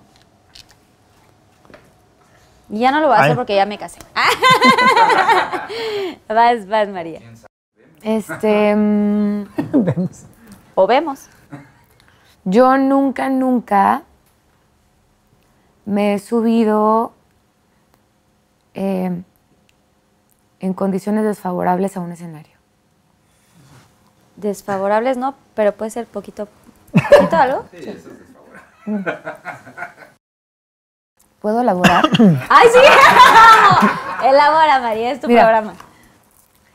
La verdad es que yo soy bien mezcalera y los que me conocen lo saben, pero nunca, jamás tomo antes de subir a un escenario. Primero porque ya ven cómo soy de boca floja, entonces empiezo a contar chistes rojos, mira, ya alguien se está tapando la cara de vergüenza. Este, y en segundo lugar porque me subo al tubo y es peligroso. Ya alguna vez terminé en el hospital, bla, bla. Ay, Pero esta vez, fíjate que me- en Chihuahua tuve una alergia este, a algo. Y yo estaba tomando un jarabe para la tos. Entonces, estaba tomando mi jarabe para la tos, tenía tos, y me, me salió una alergia, no sé si era ¿Como las sábanas, un rush, pero horrible. Entonces me dieron algo que se llama clo- Clorotrimetón, clorotrimetón. que es para las. Una Exactamente. naranjita pastillita. Exactamente. Y te da sueño. Ejá. Pero una de las contraindicaciones es el alcohol, No, pues. que tiene el jarabe para la tos. Entonces me subí al show Y canté tan a gusto. Cantaste tan chingón en ese. Tan chingón. Y justo fue muy cañón esa fecha específicamente porque fue hace mucho tiempo, hace mucho tiempo. Eh, era una feria de regional, de música regional. Y a nosotros nos habían contratado porque Dios es grande. Gracias a Dios por el trabajo. Nunca, nunca, nunca, nunca este, me arrepiento de eso. Pero hubo un momento en el que de pronto dejó de sonar la música. Y yo no me di cuenta ¿Y tú sola? yo estaba, ya la última canción del concierto, creo que fue así fue, yo cantaba, yo decía, no mames, qué chingón estoy cantando, que escucho mi voz más fuerte que, la todo. música. Y yo cantaba y cantaba y cantaba, y yo veía que el, mi- mi- el staff me hacía así, y yo, poca madre, yo pensé que me estaba todo el mundo echando porras, y yo decía, güey, ojalá alguien lo esté grabando. Porque- bueno, lo que en realidad pasó es que alguien llegó y embistió a, a mi crew. Este, algo- al- hubo un problema hubo con un empresario que no pagó el equipo Oh, y alguien bla bla eso bla. muy común. Muy común. Son cosas que- más común para el regional que para el pop, para nosotros era como Que una eso cosa los rara. y la gente no se Y entonces le pusieron una pistola a los ingenieros, desconectaron este, el sonido del, del, este, mm, de, lo- de los músicos, pero el micrófono pues era parte del gran soporte, entonces pues yo seguía cantando chingón. Y entonces todo el mundo me decía, ya bájate, o sea, bájate porque hay pistolas, vámonos. Y yo, chingón, y yo cantaba y cantaba y cantaba, y decía, canten conmigo porque ahora sí está chingón. Pero ha sido la única vez en mi vida que me he subido en ese estado, que yo disfruté mucho, pero que aparte fue algo peligroso. O sea, porque se te cruzaron los cables con el medicamento y, y que Exactamente. un, un mezcalito. No, Pero, el jarabe para la tos, ojalá hubiera sido un mezcal. No, no, pero el jarabe para la tos y, y el clorotrimetro, El ¿no? De que dijimos. Pero a ver, ojo, también.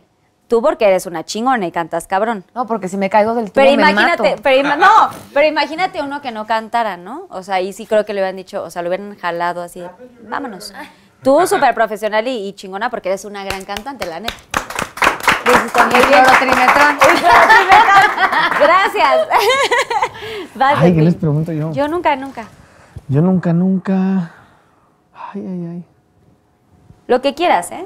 Ponte ya, ponte cachón. Del delicioso. de- a ver, El delicioso. Bueno, para contar alguna historia que me dijiste que me acordara, yo nunca, nunca he fumado o comido algo con marihuana. ¿Puedes ir sin querer?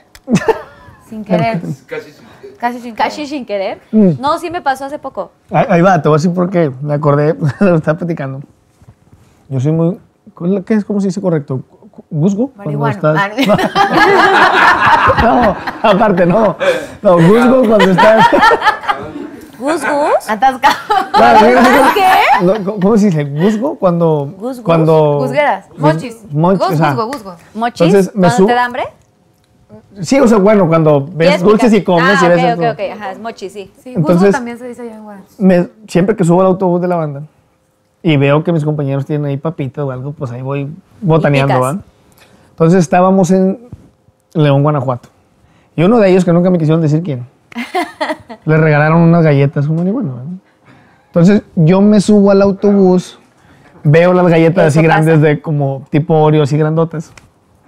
Y, bueno, pues las agarré, pero como yo no sabía qué eran, me zumbé toda la galleta de ese tamaño. Ay, no. Suben, suben después lo. ¿Esas galletas de qué son? Y pues yo les decía, pues son tan ricas, están de chocolate. Pero nadie comió, o sea, como que me vieron y como que se dieron cuenta. Y como nosotros tenemos sanciones y todo, nadie dijo nada. Déjenlo que solo se dé cuenta. Diez minutos después íbamos a subir, bueno, y ahí fue a la inversa. Nosotros íbamos a un evento de EXA que era pop y nosotros éramos los invitados. Al subir al escenario, así puse un pie en el escalón. No, ya te cuenta que qué pasó. Así dijiste, what? No, no, no, no pude cantar. O sea, me subí, canté la primera canción y empecé a sentir así la boca y todo. No. Todo chueco. Los chavos se dieron cuenta, obviamente, como que ellos ya sabían entre todos ellos lo que había comido, este no va a poder cantar, y empezaron a cantar entre ellos las canciones mías. Y pues yo nada más entre que bailaba, y pero yo sentía que todos lo hacían cámara lenta. Obviamente, anteriormente había fumado una vez, pero pues no sé qué cantidad le pongan a una galleta, que pues era mucho. Entonces me sentía, no, no, no, Muy yo mal. casi me veía arriba de la gente caminando y todo. Entonces Sí. no pude cantar. Y eso, lo bueno es que era un evento de radio, que eran 15 minutos que íbamos a cantar. Entonces me aventé la primera canción y las otras 3, 4 mis compañeros y para abajo me acosté y me quedé bien dormido, pero si hubiera sido un show de dos horas y estuviera así, no, acá nos hubieran bajado a tecatazos o botellazos, nos hubieran bajado. Porque sí, la gente. Yo considero que es muy padre los dos tipos de eventos, pero sí es muy distinto, como lo decías tú ahorita. Un evento pop, un evento regional. En el regional la raza es bien intensa. o sea, Muy intensa. Muy intensa. O sea, nos ha tocado que de pronto te avientan un botellazo o algo. Sí, sí es fuerte. Entonces, si, si yo me hubiera subido en ese estado, un concierto, concierto nosotros, no, bye. O sea, nos hubieran bajado muy mal. Ay, gracias a Dios que no te pasó así. Gracias bueno a Dios, no. no, no. No Uy, bueno, menos mal. Qué bueno que laboraste. Oye, pero ¿por qué dices tú que por accidente? Ya luego les voy a contar yo. Ay, no. no, fue en un cumpleaños y había como varios, eso, volvemos a lo mismo, de pronto llevan como... Marihuana. Había varios de esos. No, llevaban como entre chocolates, brownies y galletas, Y como el postre, el postre de la casa. No, sí, de verdad. Y pues uno se confunde porque yo no soy de postres, de hecho no me gusta como lo dulce, soy más eh, papitas, palomitas y toda la cosa. Y de pronto estamos en la fiesta, en la playa, jajaja, y, ay, sí que el postre, y pues ya estás como que con el drink, ay, pues algo dulcecito. Entonces le di una mordida, ¿no? A, a- a un brownie. Y pues el brownie traía este, esa cosa, ¿no? Traía Truco. truco. Y nada más, yo, lo- la buena noticia es que yo nada más le di una mordida. Imagínate que me hubiera comido todo el brownie. Pues, pero en mi caso fue diferente. O sea, en mi caso sí fue, ¡guau! Estoy bailando y bailaba. Y Daniel me decía así como, güey, what- o sea, ¿estás bien? Y yo bailaba y yo sí, pum, y bailaba de JNS, las canciones. Ay, o estaba como muy prendida y cantaba canciones que pues regularmente no canto. Pero yo, a ver, escúchenme, no sé qué voy a cantar así. Todos decían, güey, o sea, Carla sí es muy eh, sociable, muy feliz, Pero no a y ese todo el nivel. tiempo pero no a ese Pero nivel. te fue muy bien. Me fue bien, Qué pero sí al chido. día siguiente me dolió la cabeza horrible. O sea, muy mal. Yo no sé si fue por el alcohol y la cruzadera, pero bueno, eso me pasó a mí y fue hace... No, ah, No sé si fue por el vodka, el tequila, el mezcal, ¿qué habrá pasado? Pero Algo ahí que me habré tomado. Algo se me cruzó. Yo soy de tequila, tú eres de mezcales. ¿Tú qué tomas? ambos, tequila y mezcal. Ambos me mezcal. gusta mucho. Sí. Más el tequila, pero sí me gusta también mucho el Sí, mezcal. el tequila a mí también. Bueno, yo nunca, nunca me... Nunca, nunca me he besado a un fan o a una fan. Eso sí, yo creo que ¿Sí? no. Ay, María. Voy a elaborar. Amo que todo el mundo quiere elaborar ahorita. Te voy a decir por qué. Fue hace mucho tiempo en Zacatecas y en esa época nosotros este, estaba con playa y al final del show vendíamos los discos con foto Ok. y firma. Y entonces había una fila de, de- de gente esperando y todo y había un niñito que dije, qué ternura que aparte el niñito se el esperó. niñito, era bien tarde. Pues los dirás de chía, ahorita te voy a elaborar bien el asunto. O sea, chiquito, 13, 14 años, el niñito, yo decía, se quedó hasta bien noche, Ay, ya no, son ya las se 2 de la mañana, manejadas. o sea, y entonces me hacía, y yo, ay, Me lo como. y ya, ya quiero que llegue el niñito para abrazarlo, ¿no? Bueno, llegó el niñito y yo, me agarra el niñito, me agarra el pelo, me hace así y me da un beso en la boca y me mete la lengua y yo así de- O sea, cuando, cuando me levanté así del... de- por- porque, ¿qué haces? O sea, y también la gente de seguridad... ¡Wow! Otro. Tipo niñito de qué edad? ¡Wow! 13 años. O sea, estaba en la pubertad, ¿no? Pues sí, pero todavía no Traía alcanzaba la el foto de. María que le hacía. Entiendo, pero ya, o sea, yo dije... Pero te voy a decir, normalmente, te voy a contar una confesión. Normalmente algo que me pasaba bien cañón, y es algo que me pasa últimamente, es cuando yo, en esa, en esa época, casi toda la gente que me tiraba la onda era gente más grande, mucho más grande. 20 años, este, o sea, me, me llevaban 20 años. Ah, yo Sí, dije, ah, 40, caray, pues, ¿cuántos 60, tenías, 70. María? O sea, de 40 a 50 años. Exactamente. O sea, era tu target. Entonces yo decía, ay, es mi target, ¿no? Y hoy en día, ya se cuenta que 22, 23, y yo así de, oh, estate en redes sociales, le digo, ¿para qué si no te cabe en el hocico?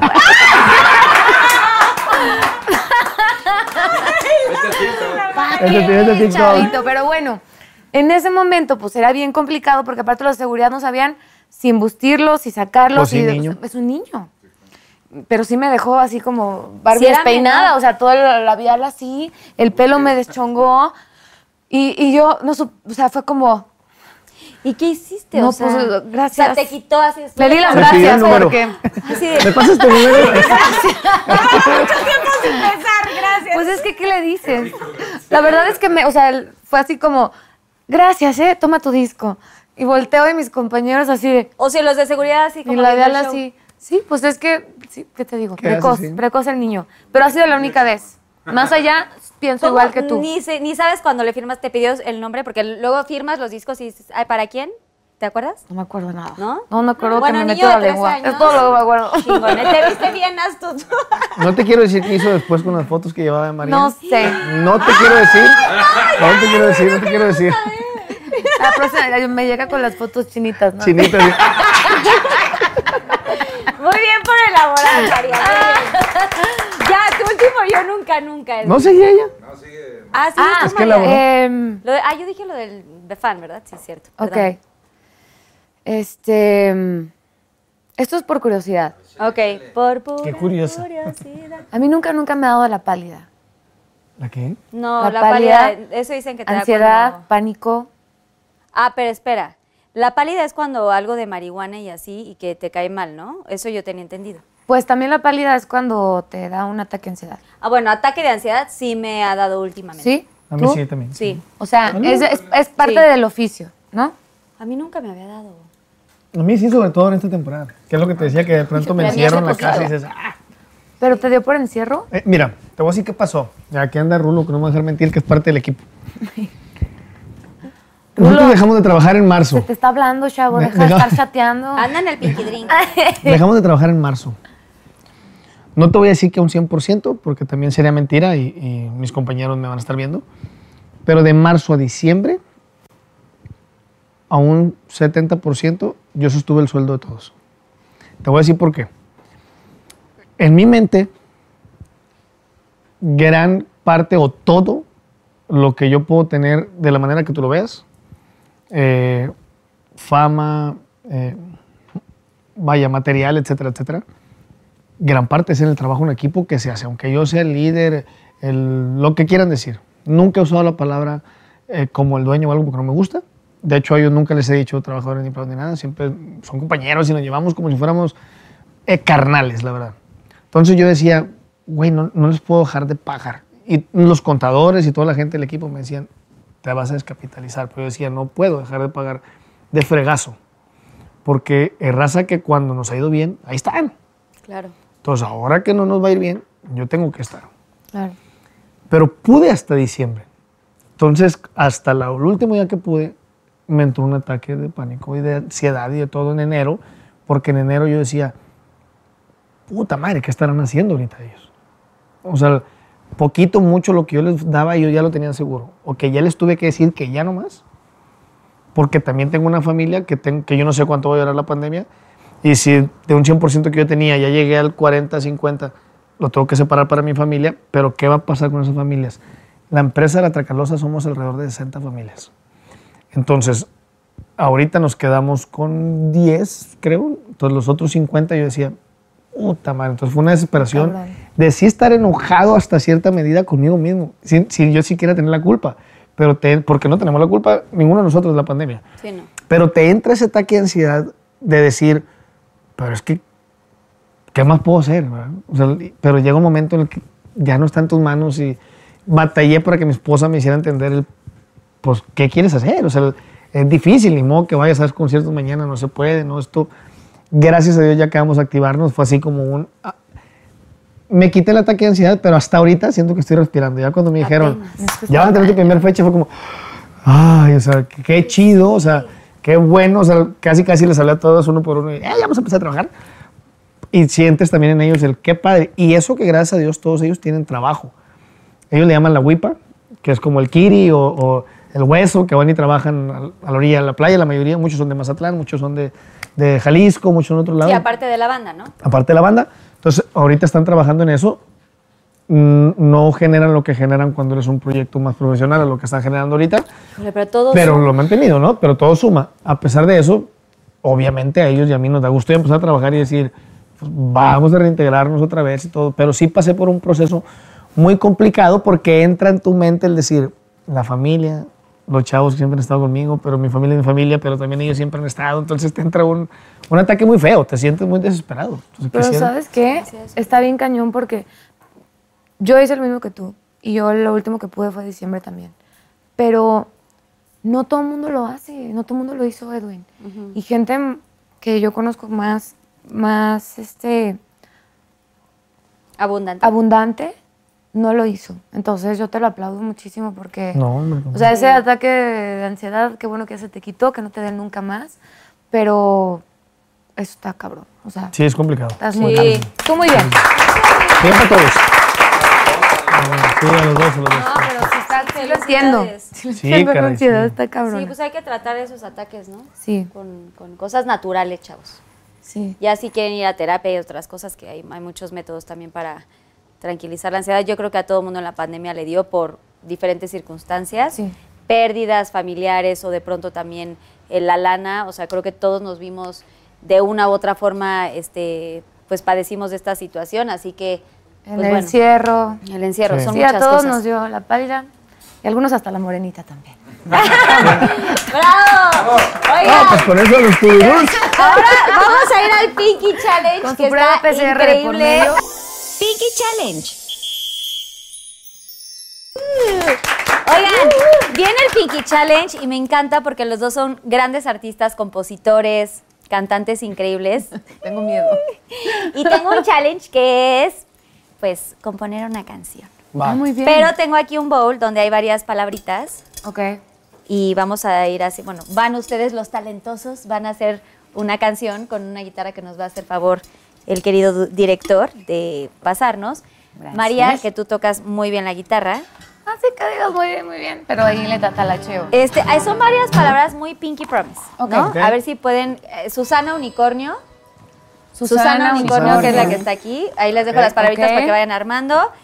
Marco Iris, que es el unicornio que nos Marco acompaña Iris. siempre. La voz de, la voz de Susana Marco Iris, de hecho, es el, director que está aquí. Eh, Galleta. Galleta. No como la que me comí yo. Esta- Porque no, No como que la comete tú, ¿no? Esa no. Pasión. Pasión. Ok.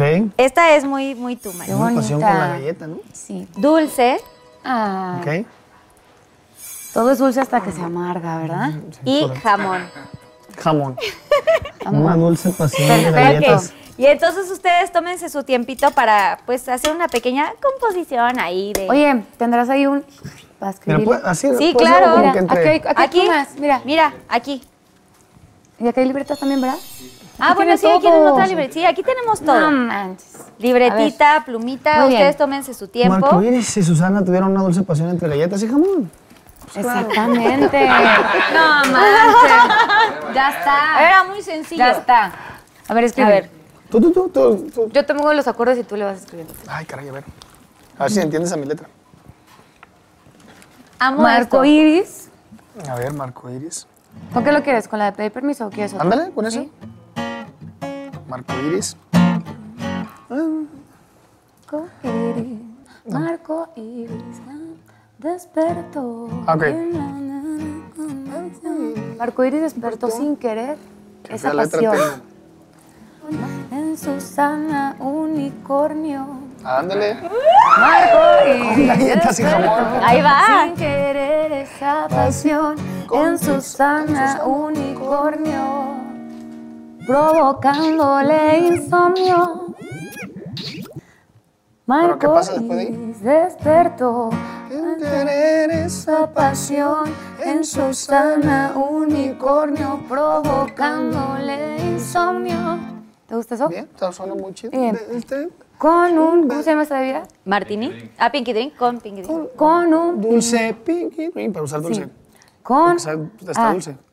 con un dulce pinky drink que le dio todo el valor para pedirle su galleta y ofrecerle su, jamón. ¡Wow! Sí, está muy cañón. Oigan, componer no es nada fácil, por eso zapatero a su zapato. Estoy Wow. sudando. A ver, yo les agarro la libretita. Órale. Para que Se quita porque escribí muy rápido. Ajá, no ok. sé. A ver, esperen, esperen, esperen.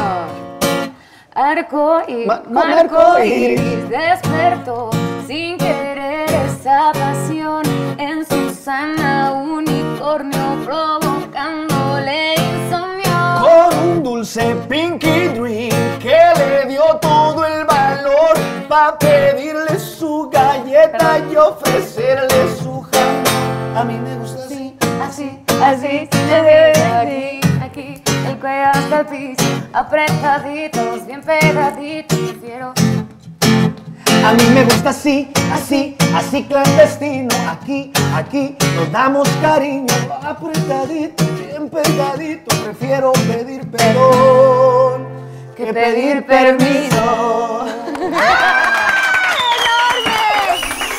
Pinky Challenge.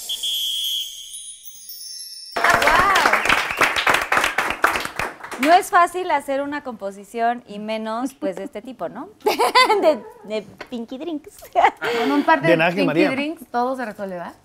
Es correcto. Gracias, gracias de verdad. Me encanta que estén aquí en Pinky Promise. Oigan, y viene la parte eh, final ya casi de- del programa y quiero preguntarles qué le dirían a su niño de 10 años, cada uno si puede compartirnos algo. Ay, Dios. Pues yo le diría, está cabrón, o sea, por más culero. No es cierto. No, ¿sabes qué? Sí le diría, em, síguete agarrando a, de las cosas que te gustan. O sea, que nunca pierdas el por qué haces lo que te gusta no porque lo haya perdido en día, pero sí hay un momento en la carrera porque cuando tú empiezas a querer dedicarte a esto, lo único que quieres es que te aplaudan. O sea, es inmediato, el reconocimiento inmediato, porque así sucede con tus papás, con los primeros acercamientos que tienes con la gente que te ve hacer tus gracias, es que te aplauden. Y para ti eso ya es un momento de éxito, un momento de felicidad absoluta. Y como sucede así en la familia, cuando vas creciendo, crees que es así. Y mm, conforme van pasando los años, te vas dando cuenta que dedicarte a la música, lo menos que haces es subirte a un escenario y cantar. Entonces son momentos preciados y valorados. Y que al final ya no se trata de alimentar tu propio ego. Cuando te dedicas a la música tienes una misión social y tienes un compromiso también que tienes que regresar por dedicarte a lo que más te gusta. Entonces sí le diría, nunca dejes de disfrutar lo que te gusta porque al final eso es lo único que te va a sostener y te va a dar fuerza para todo lo demás que tienes que hacer, que tienes que ser. Ahora sí que negociante, tienes que ser contadora, tienes que ser modelo, tienes que ser elocuente, tienes que em, eh, ser comunicólogo, tienes que Psicólogo. trabajar psicólogo en redes sociales. Hay tantas cosas que están alrededor del oficio que si en algún momento pierdes el gusto, no vale la pena. Entonces, Maribetita, que se me decían de chiquita, Maribetita, que nunca se te olvide por qué haces esto que amas, ¿no? Nunca olvides de dónde vienes y siempre ten un lugar a donde ir, porque lo importante no es llegar, es no dejar de ir.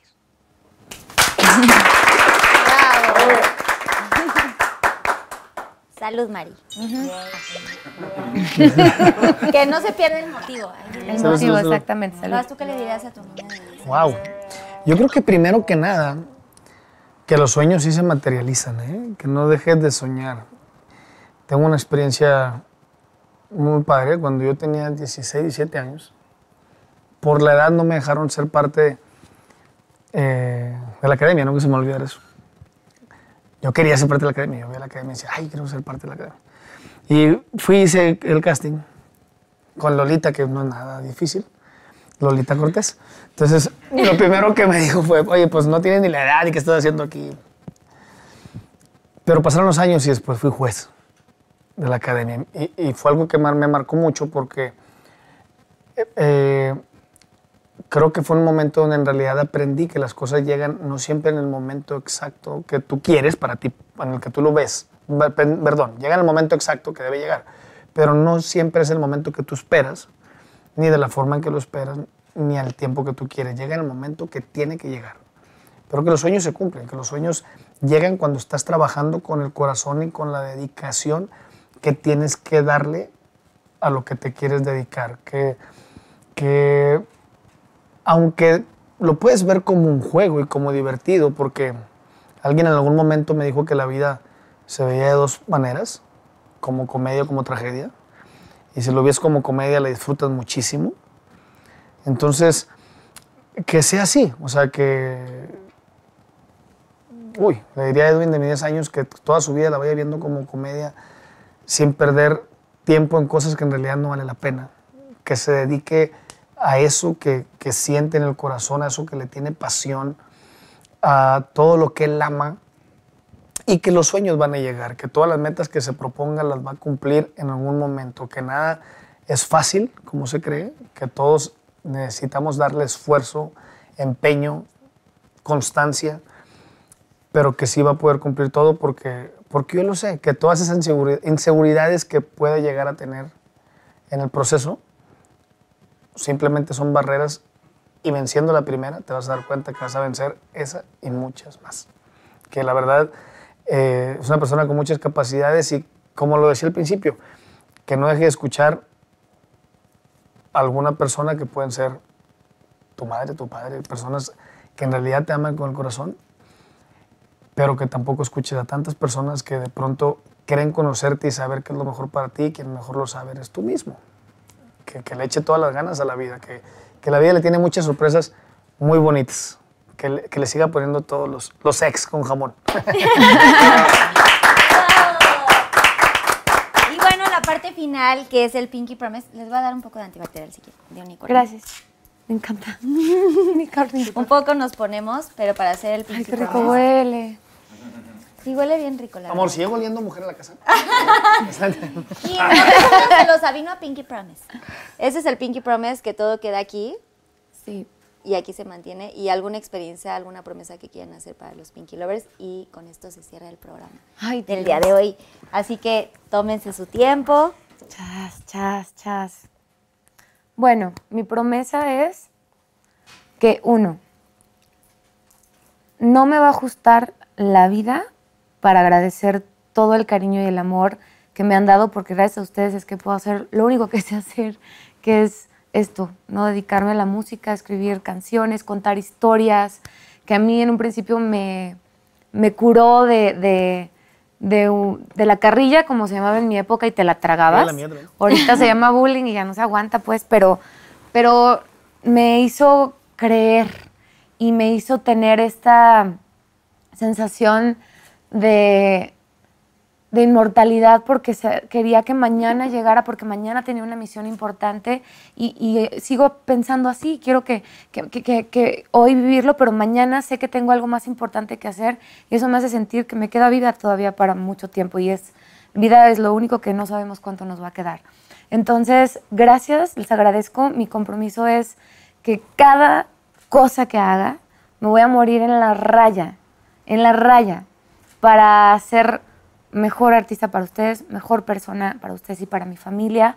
Eh, todas las cosas que están alrededor de, de mejorar. Eh, pero eso me da una misión de vida y creo que es una de las cosas que descubrí con mucho más ahínco y más valoración durante esta pandemia, que es que vivo y existo para, para esto, que me hace feliz, porque a eso venimos, no nos distraigamos. Eh, y soy feliz para y por ustedes. Entonces, gracias. Ahí está mi promesa y mi amor ¡Ay. Edwin. Pues yo creo que mi promesa va a ser que en realidad, al terminar toda esta situación que estamos viviendo, uno mantenga todo lo que aprendimos durante estos meses. Que ese en realidad es como, eh, vaya, lo que tenemos que cumplir y romper, porque he aprendido tantas cosas. Valorar mi tiempo, valorar a cada uno de mi- mis fans, de mi público, ser agradecido con todos ellos, el ser un poco más compartido, como lo decías tú al principio, el colaborar con todos los compañeros que se dedican a esto, sean nuevos, sean ya reconocidos, etcétera. Pero una promesa muy valiosa, creo yo, es que al terminar la pandemia sigamos siendo esa persona en la cual nos estamos convirtiendo que debe ser mejor persona. ¿Por qué? Porque ya cuando vence esto, si no entendimos el mensaje y regresamos a ser el que éramos antes, de nada va a haber servido haber estado más de un año encerrado y sin trabajo y sin poder abrazar y sin poder decir muchas cosas. Entonces la promesa que, que me hago y que les hago es que ahora regresando a los escenarios, regresando a las actividades, regresando a todo, voy a valorar cada día y cada cosa que conviva con ellos y que comparta con ellos, tanto de manera personal como profesional, como si fuera el último día de mi vida. Porque esto nos dio una gran lección que pudo haber sido nuestro último año de vida. ¿Cuántas personas no se fueron? ¿Cuántas personas, familiares cercanos, amistades y en el mundo que ya no están aquí y que ya no tuvieron una segunda oportunidad como nosotros la tenemos? Entonces creo que una promesa muy importante es valorar, para mí esto es una segunda oportunidad, el simple hecho de haber estado sano, tener salud y estar aquí compartiendo tiempo con todos ustedes y con toda la gente que nos está viendo y que así sea después de todo esto, que, que- que seamos firmes en ser una mejor persona cada día.